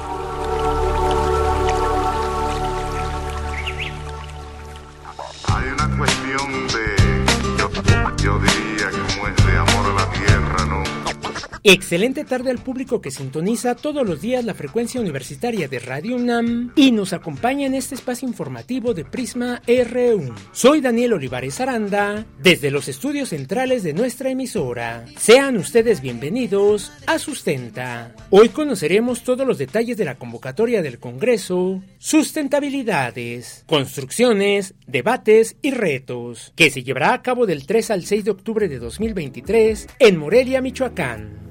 Este Congreso parte del reconocimiento de que el abordaje a los problemas socioambientales contemporáneos y sus posibles respuestas requieren de esfuerzos colectivos, inter y transdisciplinarios a distintos niveles. Conversamos con Leticia Merino Pérez, doctora en antropología y titular de la Coordinación Universitaria para la Sustentabilidad de la UNAM, quien nos explicó los motivos que permitieron organizar dicho Congreso desde la coordinación de sustentabilidad de la UNAM, antes, antes de que yo llegara, se hizo un diagnóstico, o sea, se analizaron eh, las distintas investigaciones relacionadas con temas de sustentabilidad, de recursos naturales, de cambio climático, biodiversidad, que se desarrollan en la UNAM. Y nos encontramos con que, con que son un buen número. O sea, eh, hace unos cuatro años, tres años, veíamos que alrededor, casi el 10% de la investigación en la UNAM tiene que ver con este tema. Este es un dato dato muy muy importante, o sea, nos habla de, interés y de contribuciones universitarias, pues estos temas que son cada vez más eh, patentes, más importantes, más preocupantes. Ahora, otra parte del diagnóstico este, con que nos encontramos, porque la mayor parte de estas son investigaciones aisladas, son investigaciones de grupos disciplinarios, por ejemplo, destaca Facultad de Ciencias, Instituto de Biología, eh, Instituto de Ecología, pero no hay, digamos, no son en su investigaciones interdisciplinarias en los hechos. Como ya lo escuchamos, el objetivo principal es impulsar un espacio de diálogo y colaboración en materia de sustentabilidades entre académicos, estudiantes y profesionistas de distintas disciplinas, entidades universitarias e instituciones, así como sectores de la sociedad civil y representantes de distintos niveles de gobierno, con el objetivo de hacer un recuento sobre el avance de la sustentabilidad en nuestro país y promover el debate sobre los abordajes novedosos que impulsen a esta disciplina. Escuchemos a la doctora Leticia Merino, quien habla acerca del perfil de los participantes. La convocatoria es muy amplia. Esperamos que, participen académicos y estudiantes, que también son académicos en formación, eh, de distintas disciplinas que trabajen sobre problemas ambientales, sobre problemas de insustentabilidad y de cómo generar eh, sustentabilidad en distintas escalas, en escalas locales, regionales, globales. Pues estamos convocando obviamente a, profesionistas de la biología y la ecología, pero también a geógrafos, también a demógrafos, también a sociólogos, a politólogos, eh, a historiadores, el tema de historia ambiental este, es muy, muy importante, incluso a pedagogos y, a filósofos, digamos, el tema de educación para la sustentabilidad es uno de los temas que vamos eh, a trabajar en el Congreso. Entonces, sí estamos queriendo, haciendo, tratando de que, de que haya una participación muy amplia de académicos y de estudiantes. Nos parece este, muy importante que los estudiantes eh, den a conocer sus preocupaciones, eh, se conozcan entre sí, conozcan investigadores eh, de distintas áreas. Entonces estamos muy entusiasmados con, con este proyecto. Durante el Congreso se contará con presentaciones orales y de carteles, pero también se buscará privilegiar las exposiciones y discusiones en talleres que fomenten la interacción entre las y los asistentes. El Congreso Sustentabilidades, Construcciones, Debates y Retos es organizado por la COUS UNAM en colaboración con el Instituto de Ecosistemas y Sustentabilidad de nuestra máxima casa de estudios, la ENES Morelia, el Instituto de Recursos Naturales de la Universidad Michoacana de San Nicolás de Hidalgo y la Universidad Intercultural de Michoacán. Escuchemos a la doctora Leticia Merino, titular de la COUS UNAM, quien nos hace la invitación para participar en dicho congreso. Yo hago una invitación muy atenta a los que nos escuchan, eh, particularmente a las personas interesadas por temas ambientales y sustentabilidad preocupadas por ellos, asistir a esta primera reunión donde eh, queremos discutir los problemas, queremos discutir los marcos conceptuales para abordarlos y queremos ir cómo avanzar en trayectorias hacia un futuro viable y justo en términos ambientales y sociales. Entonces, bueno, por favor, participen en el Congreso. Y el Congreso tendrá lugar del 3 al 6 de octubre en Morelia, Michoacán. Y pues esperamos conocerlos allí y discutir su trabajo los trabajos deberán ser enviados a más tardar el 14 de agosto de 2023. Consulta los detalles de la convocatoria del Congreso. Sustentabilidades, construcciones, debates y retos, que se encuentra disponible en el sitio oficial www.congresosustentabilidades.unam.mx o consulta las redes sociales de la COUS UNAM. Si tienes alguna duda o comentario acerca de esta convocatoria, puedes compartirlo a través de las redes sociales de Prisma RU o directamente en mi cuenta de X. Me encuentras como arroba Daniel Medios TV. Para Radio UNAM, Daniel Olivares Aranda. Hay una cuestión de, yo, yo diría, como es de amor a la tierra. Dos de la tarde con 19 minutos. Vamos ahora a la información internacional a través de Radio Francia. Relatamos al mundo. Relatamos al mundo.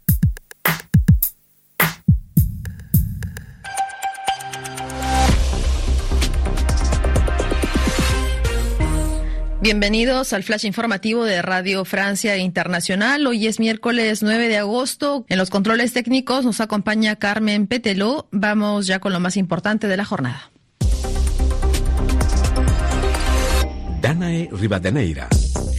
Nuevo naufragio de migrantes en el Mediterráneo. 41 personas, entre ellas tres niños, están desaparecidas tras naufragar la semana pasada una embarcación frente a la isla italiana de Lampedusa. La nave partió de Sfax, Túnez, con 45 migrantes a bordo, según informó la Organización Internacional para las Migraciones. En España los termómetros llegan a los 44 grados centígrados este miércoles en el pico de la ola de calor, efectos del cambio climático que marcan un récord desde 1950. Afectados el norte, centro y sur del país. Polonia enviará 2.000 soldados adicionales para reforzar la seguridad en su frontera oriental con Bielorrusia.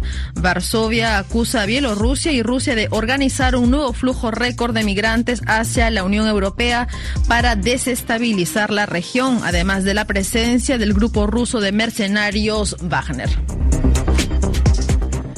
En Italia, Giorgia Meloni da marcha atrás al impuesto a la banca anunciado este martes. Las acciones de los bancos se hundieron en respuesta.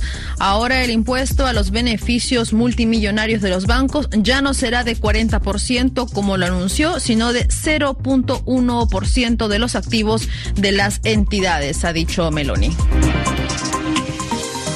China entra en deflación y no se recupera de los efectos de la COVID-19. El país experimenta un raro periodo de caída de precios al debilitarse la demanda de los consumidores y las empresas tras un estallido inicial en el primer trimestre.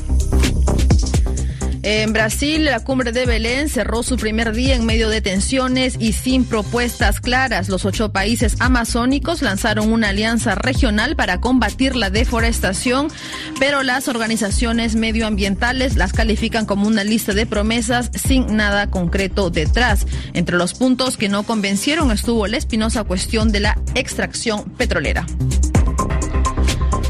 La Fiscalía colombiana denunció que la guerrilla Ejército de Liberación Nacional, ELN, estaría detrás de un plan para asesinar al jefe de esa entidad, Francisco Barbosa. Se trataría de un operativo gestado desde Venezuela, según dijo la Fiscalía en un comunicado. Hasta aquí las noticias en RFI. Tu opinión es muy importante. Escríbenos al correo electrónico prisma.radiounam@gmail.com gmail.com. 2.23. Vamos ahora a este tema. La tarde del viernes 4 de agosto, la Fiscalía General de Justicia de la Ciudad de México informó de la detención de Uriel N., señalado por su probable participación en delitos cometidos contra la Procuración y Administración de Justicia en el caso de feminicidio de Ariadna Fernanda ocurrido en octubre de 2022.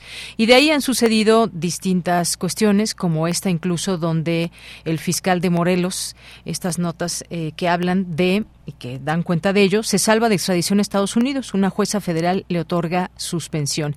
Y bueno, también todo el revuelo que ha habido por el fuero, el fuero que tendría y que pues eh, invalidaría ese tipo de acciones en su contra. Vamos a hablar del tema para entenderlo de la mejor manera. Ya está en la línea telefónica el maestro Adrián Regino, quien es abogado penalista y profesor de la Facultad de Derecho de la UNAM. Maestro, bienvenido a este espacio. Muy buenas tardes. Hola, ¿qué tal? Muy buena tarde, buena tarde a ti y a todo tu querido público.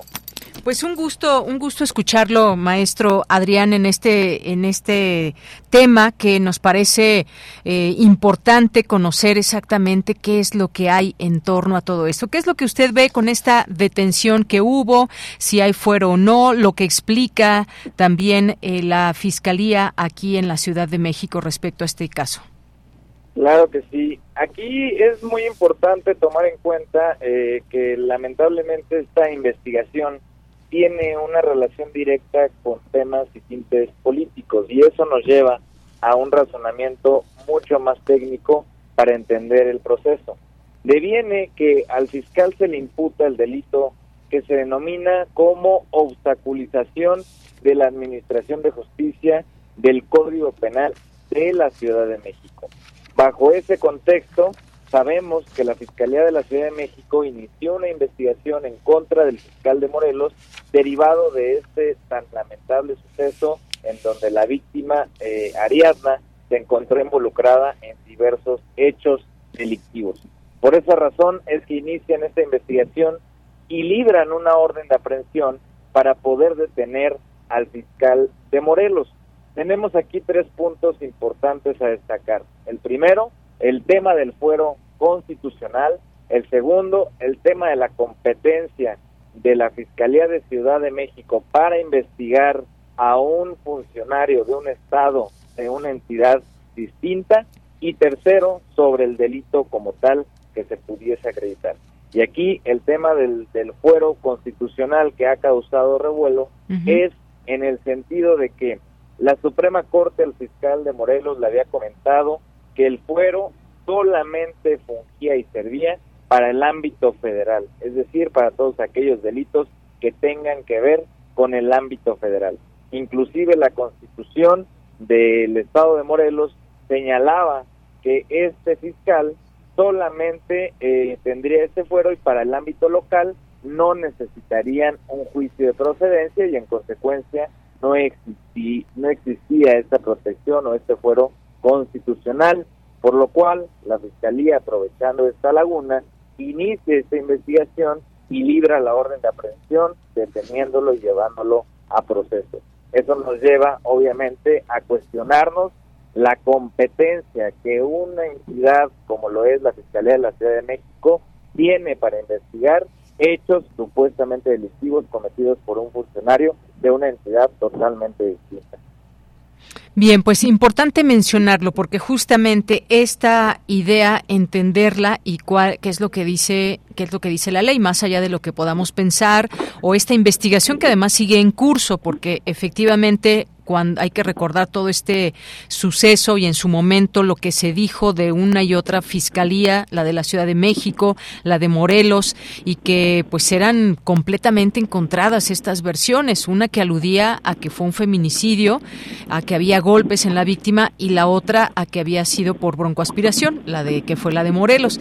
En todo este tema, pues todavía está, como lo digo, esta investigación y lo que había dejado, lo que dejó en claro Ulises Lara ante todo este conocimiento, eh, lo que dijo el vocero de la Fiscalía de la Ciudad de México es justamente eso, que el fuero solo se aplica para delitos federales y este encubrimiento de feminicidio es un delito del fuero común. Digamos, sobre eso se basa todo este tema de esta detención, eh, maestro. Importante mencionarlo y saber si esto eh, quién lo está interpretando, de qué manera, si esto es un tema político. Obviamente las autoridades aquí en la Ciudad de México dicen no tiene nada que ver con lo político. Las víctimas, quienes son también la familia, pues están señalando todo eso, no quitan el dedo del renglón, pero cómo irlo entendiendo, eso es lo importante. ¿Hay o no una cuestión para que pueda seguir actualmente Uriel N en la cárcel?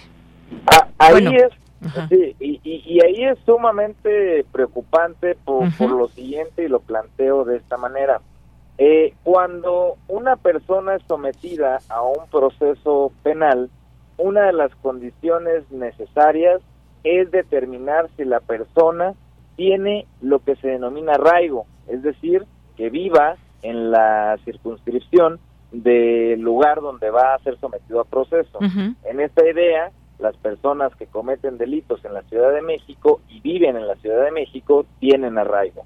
Es lógico que por consecuencia cuando someten a proceso a un fiscal de una entidad distinta que tiene su domicilio en una entidad diferente, es evidente que no tiene arraigo en la Ciudad de México.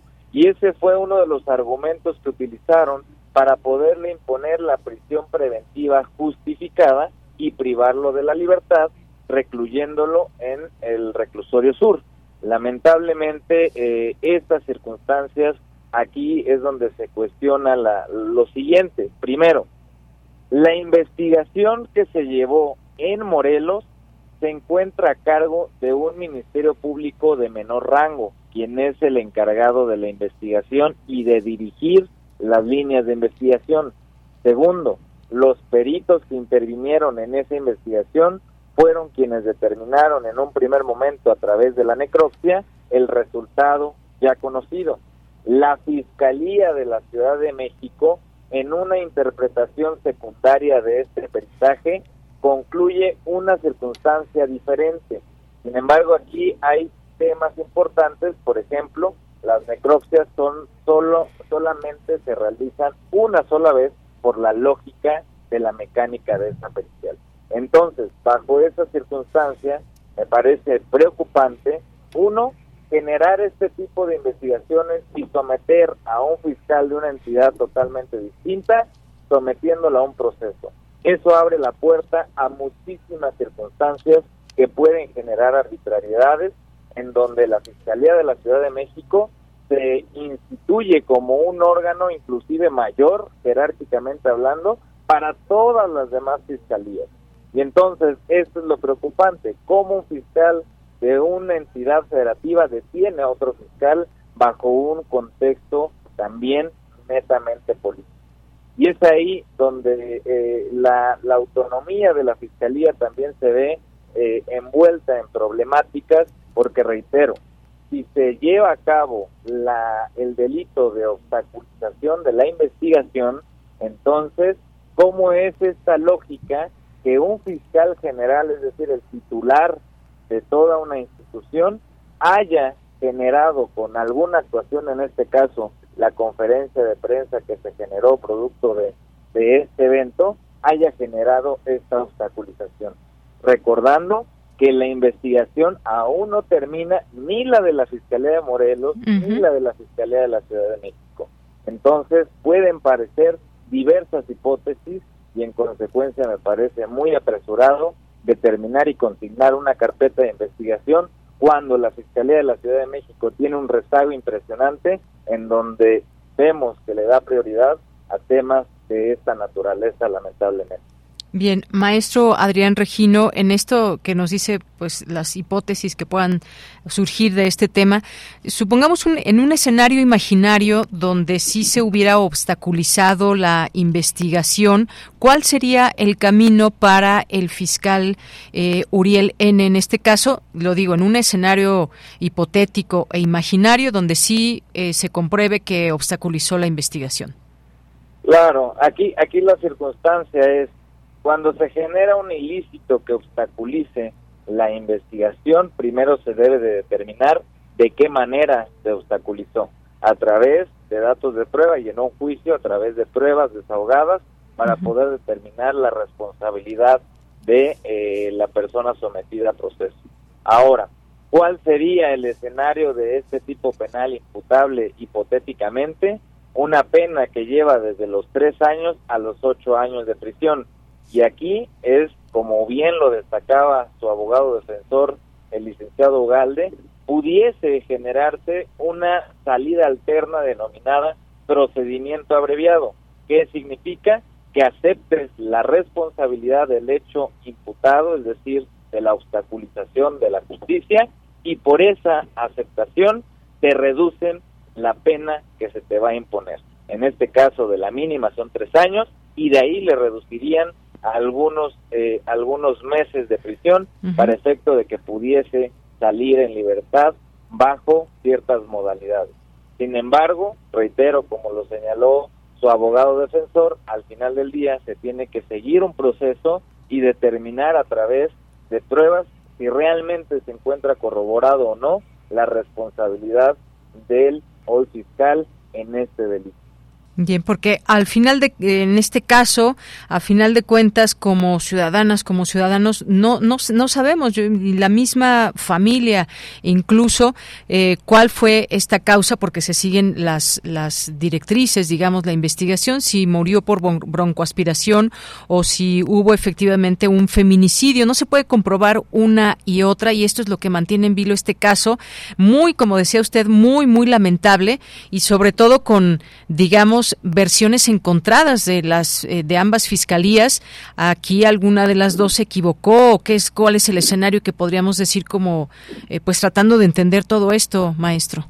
Claro, y aquí eh, reitero, como, como bien lo señalaba, lamentablemente estamos ante un escenario en donde las víctimas son las que buscan y deben de encontrar la respuesta hacia un derecho que se denomina el derecho a la verdad. cómo sucedió, cuándo sucedió y bajo qué circunstancias sucedieron.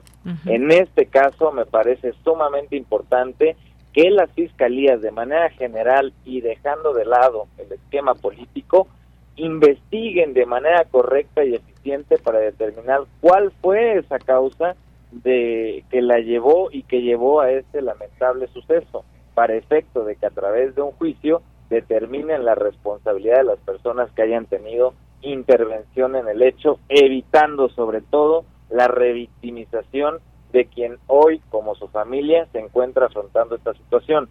Me parece sumamente importante que la Fiscalía tiene un papel muy, muy delicado y sobre todo de responsabilidad social para efecto de que pueda a través de los peritos, a través de una investigación científica, a través de una investigación exhaustiva, determinar realmente cuál fue la causa de esta circunstancia. Y eso a través de periciales es donde se va a poder llegar a la, al esclarecimiento del hecho. Muy bien, pues maestro, muchas gracias, muchas gracias por esta explicación sobre este tema que sin duda pues hay que seguir por todo lo que implica, las implicaciones que tiene legales, el tema también del tiempo que se lleva una investigación y más, pues seguiremos en ello. Muchas gracias, maestro. Muchísimas gracias a ti y a todo tu auditorio por la oportunidad. Hasta luego, buenas tardes. Hasta luego. Bien, pues fue el maestro Adrián Regino, abogado penalista y profesor de la Facultad de Derecho de la UNAM. Pues sí, lo que queremos a final de cuentas es entender qué le pasó a esta joven y cómo murió y cómo está esta historia cuando, pues bueno, ahí están los videos donde se le ve a quien ya está en la cárcel, uno de los implicados de que transportó el cuerpo y demás, cuando alguien muere por broncoaspiración, cómo podría o debería de actuar, pero son esas eh, cuestiones que se va a investigar, porque además ya están ahí los testimonios que ellos mismos han dado, eh, una mujer que también está en la cárcel y él, que estaban en esta casa. En fin, eh, situaciones que que se tienen que seguir investigando, pero sobre todo también esta parte de cómo entender toda esta trama legal. Bien, pues nos vamos ahora con este, esta invitación que nos dejó Dulce Wet.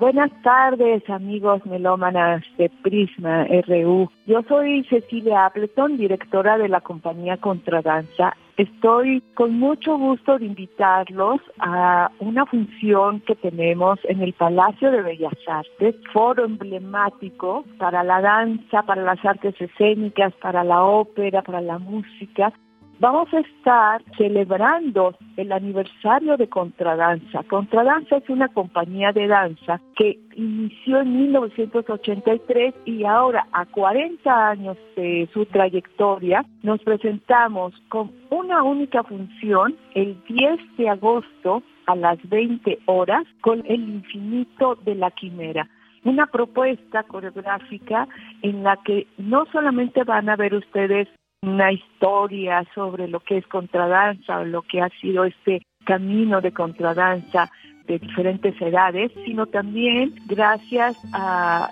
el trabajo de composición musical logrado por Chas, que así le decimos todos de cariño, al maestro Joaquín López Chapman, y por Fabián Rangel, un violinista maravilloso no se lo deben de perder. Ellos dos hicieron una complicidad sonora que nos permite relacionarnos con la puesta en escena tan maravillosa que ahora les vamos a presentar.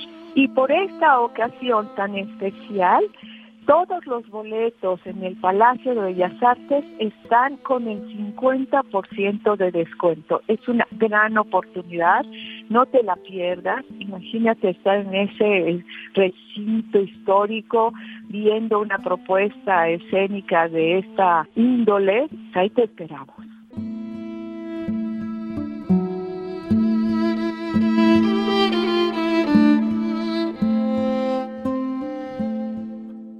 Bien, pues muchas gracias y vamos ahora a continuar con la sección Ciencia Real con Dulce García, las partículas en el aire asociadas con el cáncer, qué es lo que respiramos en una ciudad como esta. Escuchemos a esta sección de Ciencia Real.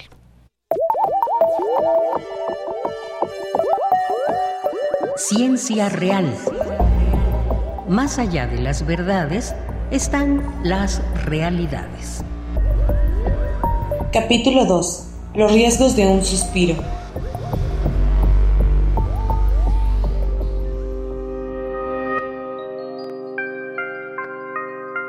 Oh pinos, oh hermanos en tierra y ambiente, yo os amo, sois dulces, sois bellos, sois graves. Diríase un árbol que piense y que siente, mimado de auroras, poetas y aves. Habéis sido mástil, prosenio, curul, de gloria, de azul. Rubén Darío. Muy buenas tardes al auditorio de Prisma RU, espero que se encuentren muy bien. La semana pasada iniciamos esta temporada de Ciencia Real platicando sobre el aire que respiramos a diario y de paso de los contaminantes que hay en este aire. Esta semana seguiremos platicando sobre este tema pero haciendo referencia específicamente a las aeropartículas contaminantes del aire como un factor de riesgo para desarrollar ciertas enfermedades como lo puede ser el cáncer. El tema lo conoce mejor la doctora Claudia García del Instituto Nacional de Cancerología. Vamos a escucharla. El cáncer, eh, pues no es una enfermedad, son una gran diversidad, más de 200, vamos a decir, enfermedades caracterizadas por un crecimiento descontrolado de las células, por alteraciones a muy diversos niveles en, eh, en, este, tanto a nivel molecular como ya propiamente eh, celular. Además que son, es afectado por una gran variedad de eh, factores de riesgo. No es uno solo, o sea, no estamos hablando de enfermedades causa efecto, sino toda una conjunción que ha hecho difícil precisamente lograr fuertes asociaciones que nos permitan entender con profundidad qué está sucediendo, si bien eh, son aspectos lógicos los que suceden y que los eh, entendemos perfectamente, pero el entenderlo y sobre todo manejarlo e ir disectando el papel que está jugando cada uno de los componentes de esta multifactoriedad, pues es bastante complejo. Algo de llamar la atención es precisamente dos tipos de efectos que podemos relacionar a cáncer, efectos citotóxicos y los efectos este, proinflamatorios. Y uno de ellos es el daño al DNA y otros es propiamente la citotoxicidad, representada por la toxicidad propiamente y apoptosis. Pero ¿qué hay que destacar de estos tres puntos? La participación de la apoptosis este, en el proceso de muerte celular fue relativamente chiquita. ¿sí? Si bien eh, es inducida este, por con diferente potencia por las partículas que provenían de diferentes áreas. Este porcentaje, vamos a decir que las partículas utilizadas en ese tiempo, eh, que eran creo que de 1991, producían alrededor de un máximo, si no mal recuerdo, un 15% de apoptosis. Y bueno, la doctora Claudia García también nos comentó cuáles son las fuentes de contaminación en el aire, en este caso en la Ciudad de México. Escuchemos nuevamente sus palabras. Básicamente, pues, eh, este, procesos industriales, fuentes naturales y, por supuesto, pues, eh, la generación eh, o el uso de diferentes este, fuentes energéticas dentro de los, de los hogares. Es muy conocido el impacto que tiene sobre niños, sobre mujeres y, por supuesto, aquellos trabajadores que se encuentran trabajando extramuros. Algo importante a destacar aquí desde el punto de vista de cáncer, que también en aquellas épocas surge un trabajo muy interesante derivado de un grupo eh, clínico en el Instituto Nacional de Cancerología, el grupo del Dr. Green, en donde hablan de la incidencia de cáncer de pulmón en mujeres menores de 40 años no fumadoras. Y dejan ahí a discusión el que pudiera ser contaminación del aire, el que estuviera ligado a cánceres no ligados a tabaquismo, que es el clásico factor de riesgo asociado al desarrollo de cáncer de pulmón. Sabemos que eh, en el mundo existe ligado a la contaminación del aire 7 millones de muertes, tanto extramuros como intramuros, y que tiene fundamentalmente efectos en aspectos patológicos como eh, accidentes cerebrovasculares, eh, este, alteraciones cardiovasculares y por supuesto enfermedades respiratorias entre las que se cuenta el cáncer de, de pulmón. Pero ¿qué es lo que pasa con la exposición a estos componentes de la contaminación? ¿Cuál podría ser el impacto a largo plazo que tendrían en nosotros? Esto nos lo explica a detalle el doctor Miguel Santibáñez. Él es académico de la Facultad de Ciencias de la UNAM. Lo que hemos establecido es que hay ciertas áreas de oportunidad todavía dentro de esta eh, línea de investigación. ¿A cuál nos hemos centrado nosotros? A establecer cuál es el impacto que tiene el material particulado en la generación de un fenotipo que se conoce como inestabilidad genómica. Todas las células somáticas de nuestro cuerpo tienen 46 cromosomas y estos cromosomas en el momento en el que la célula se divide tienen que distribuirse de manera equitativa en las células después de duplicarse. ¿Qué es lo que pasa en presencia de partículas? Que esta distribución no es equitativa y hay células que tienen un contenido mayor o menor que el número que deberían de tener de cromosomas de manera normal. ¿Y esto qué implica? La ganancia y pérdida de cromosomas podría no tener impacto si no estuviéramos hablando de que hay una ganancia y pérdida de genes en gran escala y que esto tiene alteraciones desde el punto de vista regulatorio implicadas no solamente en eh, desestabilizar el ciclo celular, sino con esto apoyar a que las células vayan adquiriendo este fenotipo tumoral. Hemos vinculado también este tipo de resultados a otro tipo de moléculas novedosas desde el punto de vista de su estudio que no se sabe todavía tanto al respecto que son los RNAs no codificantes, que son moléculas que por, por la longitud que tienen, a pesar de que no hay una proteína asociada a esta información, pues pueden plegarse y pueden secuestrar algunas proteínas importantes para el desarrollo del de, eh, ciclo celular. También hemos eh, descrito que las partículas afectan la, la, expresión de estas moléculas no codificantes y que esto conlleva una pérdida en el control de la segregación cromosómica en modelos celulares. Y bien, toda esta información forma parte de un grupo de expertos que siguen investigando este tema para encontrar maneras de prevenir y de contrarrestar esta situación. Así es que más adelante voy a seguir platicándoles sobre esto por ahora. Espero que esta información haya sido de su interés. Les agradezco muchísimo su atención. Espero que sigan muy bien. Los dejo con una frasecita y con nuestra conductora de Yanira Morán. Que tenga muy buena tarde. La belleza del mundo natural está en los detalles. Natalie Anger.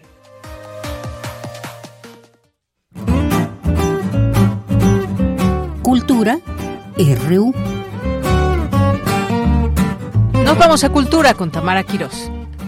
Deyanira, como siempre es un gusto saludarte y saludar al auditorio de Prisma RU que nos escucha a través de las frecuencias de Radio UNAM. Esta tarde, para eh, ya ir cerrando esta transmisión, les tenemos información de una propuesta escénica que se estará presentando en el Centro Cultural Helénico. Y les compartimos esta información porque esta temporada vacacional el teatro es una excelente opción para las infancias y los adolescentes para que se asomen a las diferentes posibilidades del mundo, que conozcan otras formas de mirar y reflexionar de una manera didáctica acerca de los sucesos más complejos de la vida. En este Centro Cultural Helénico se estará presentando a partir del 12 de agosto y hasta el 3 de septiembre Joy Robota, una nueva producción infantil que habla sobre la relación padre-hija, la belleza de la imaginación, el cuidado de la salud mental, la ausencia afectiva de los padres, todo esto contado a través de la risa y de múltiples elementos escénicos que hacen de sus relatos un par de aventuras divertidas sin dejar de ser conmovedoras. Y para platicarnos más sobre esta propuesta escénica, nos enlazamos con Ana Escalante. Ella es parte del elenco de Joy Robota. Ana, bienvenida a este espacio radiofónico. Platícanos más detalles sobre los temas que se abordan en esta propuesta y sobre todo eh, la importancia de llevar el teatro a las infancias. Claro que sí. Joy Robota es una apuesta dirigida específicamente hacia las infancias como que lo que buscamos mucho es brindarles un espacio empático. Creemos que este mundo no está muy hecho para los niños realmente.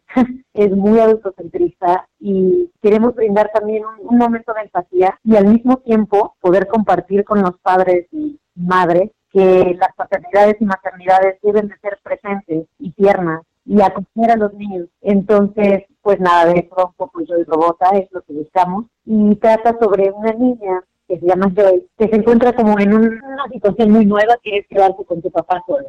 Su mamá se va, de, se va a trabajar durante seis meses a Alemania, entonces pues se va muy lejos, no van a poder estar muy en comunicación y se irá mucho tiempo. Realmente seis meses es bastante. Tanto para Joy como para Julián es como pues un momento muy, muy nuevo. Joy se da cuenta de que hay muchas cosas que qué hay que hacer. Julián se da cuenta de que no conoce a su hija, de que no se conocen. Y a lo largo de la historia lo que empieza a pasar es que Joy busca hacerse, hacer un poquito más amable la, la vida y las cosas con ayuda de su imaginación. ¿no? Con su imaginación, los eventos que pueden ser hostiles se vuelven un poco más llevaderos y emocionantes. Entonces ella va dándose cuenta que todo es un poco más complicado, que su papá necesita ayuda, que está muy cansado, que algo le pasa. Entonces busca ayudar y, y empieza a meter juegos para poder ayudarle, lo cual sí empieza, empieza a generar ahí una, una fricción de eso va un poco nuestra obra. Y hablando eh, de estos temas, ¿cómo trabajarlos a través del teatro? ¿Cuál ha sido tu experiencia? Sobre todo para que el, el mensaje llegue a los niños y las niñas, pero también a los papás. Claro. Uy,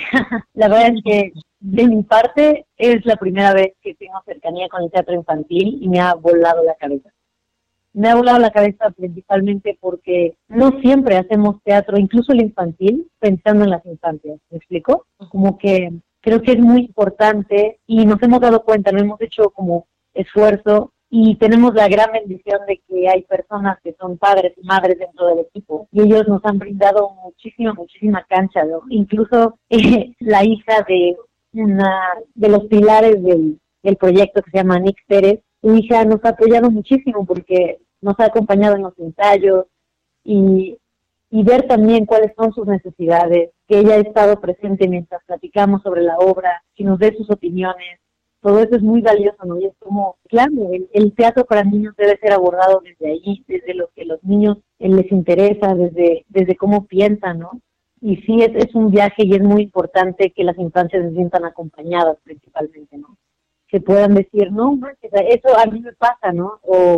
Que se sientan acogidas, que sientan que un espacio está haciendo para ellos. Por supuesto, ya siendo adultos pues ya pasamos por esa infancia, pero también van cambiando, ¿no? Los tiempos sí van cambiando, aunque uno no lo crea. Totalmente. Nunca te topaste, ¿no? Con este de, en mis tiempos no era así.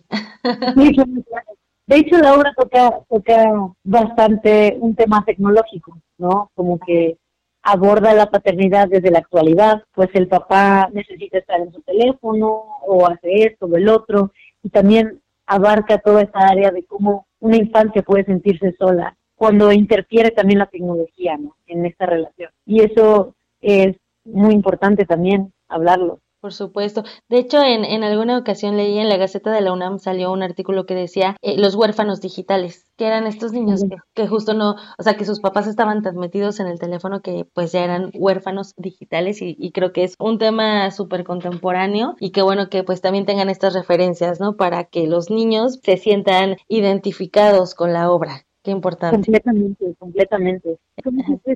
Como adultos sí, a veces eh, las obras incluso infantiles tienen una tendencia a irse como igual para que sean más para los adultos, ¿no? Y, la búsqueda debería ser a la inversa, ¿no? Como no, si el teatro infantil es para las infantes, por más lógico que suene, sí hay que hacer un esfuerzo para cambiar ese chip y que esté muy dirigido hacia ella oye, pues qué chambota tienen.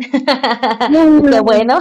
Y no, y le digo también porque pues los, los niños son muy sinceros, ¿no? O los atrapas o no los atrapas, son sinceros ellos. Claro.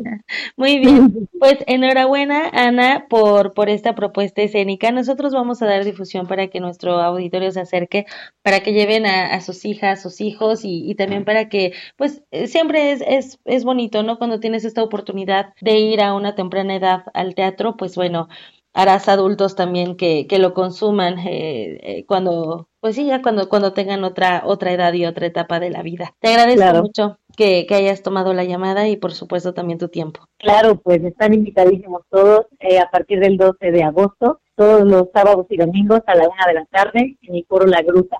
Eh, los miércoles y van al Centro Cultural Helénico, hay descuentos del 2 por 1 También se pueden hacer en, línea, pero a eso tendrá cargo. Eh, el boleto cuesta 250 pesos y son todos bienvenidísimos. Comparto proyecto con gente maravillosa.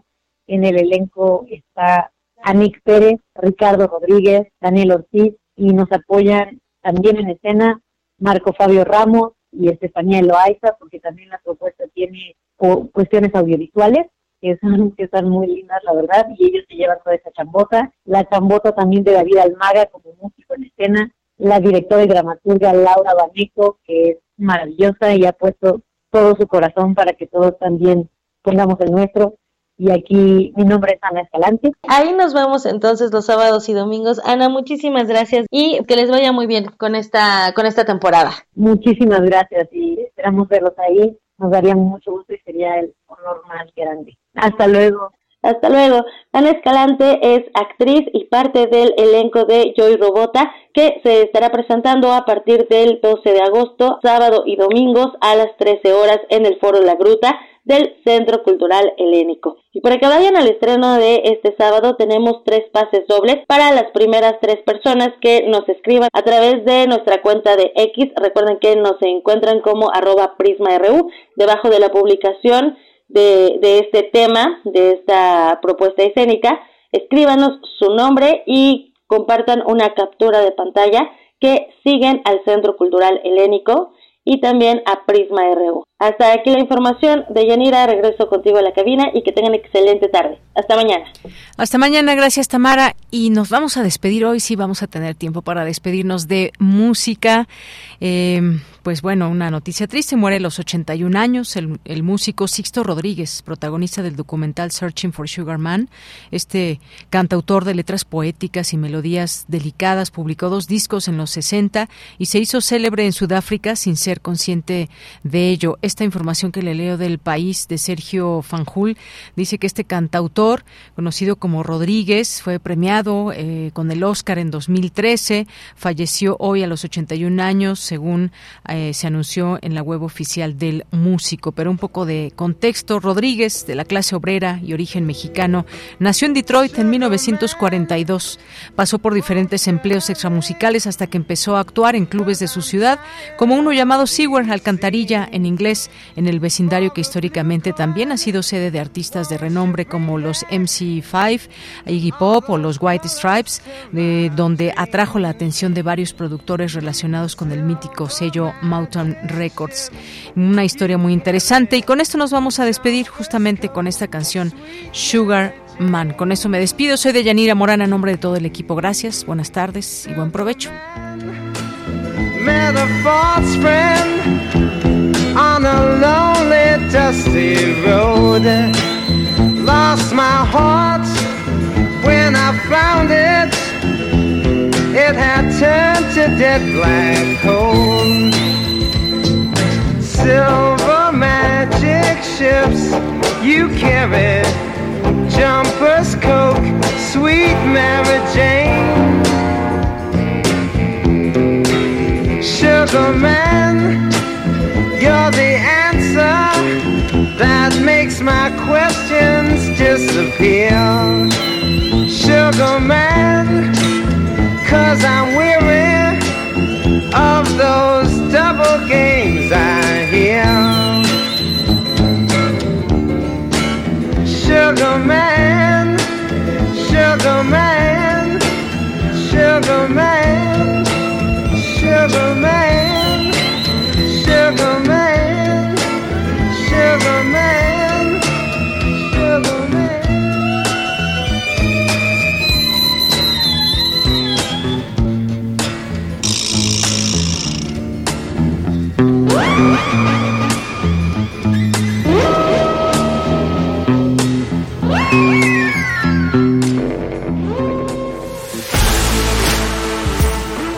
Radio UNAM presentó Prisma RU.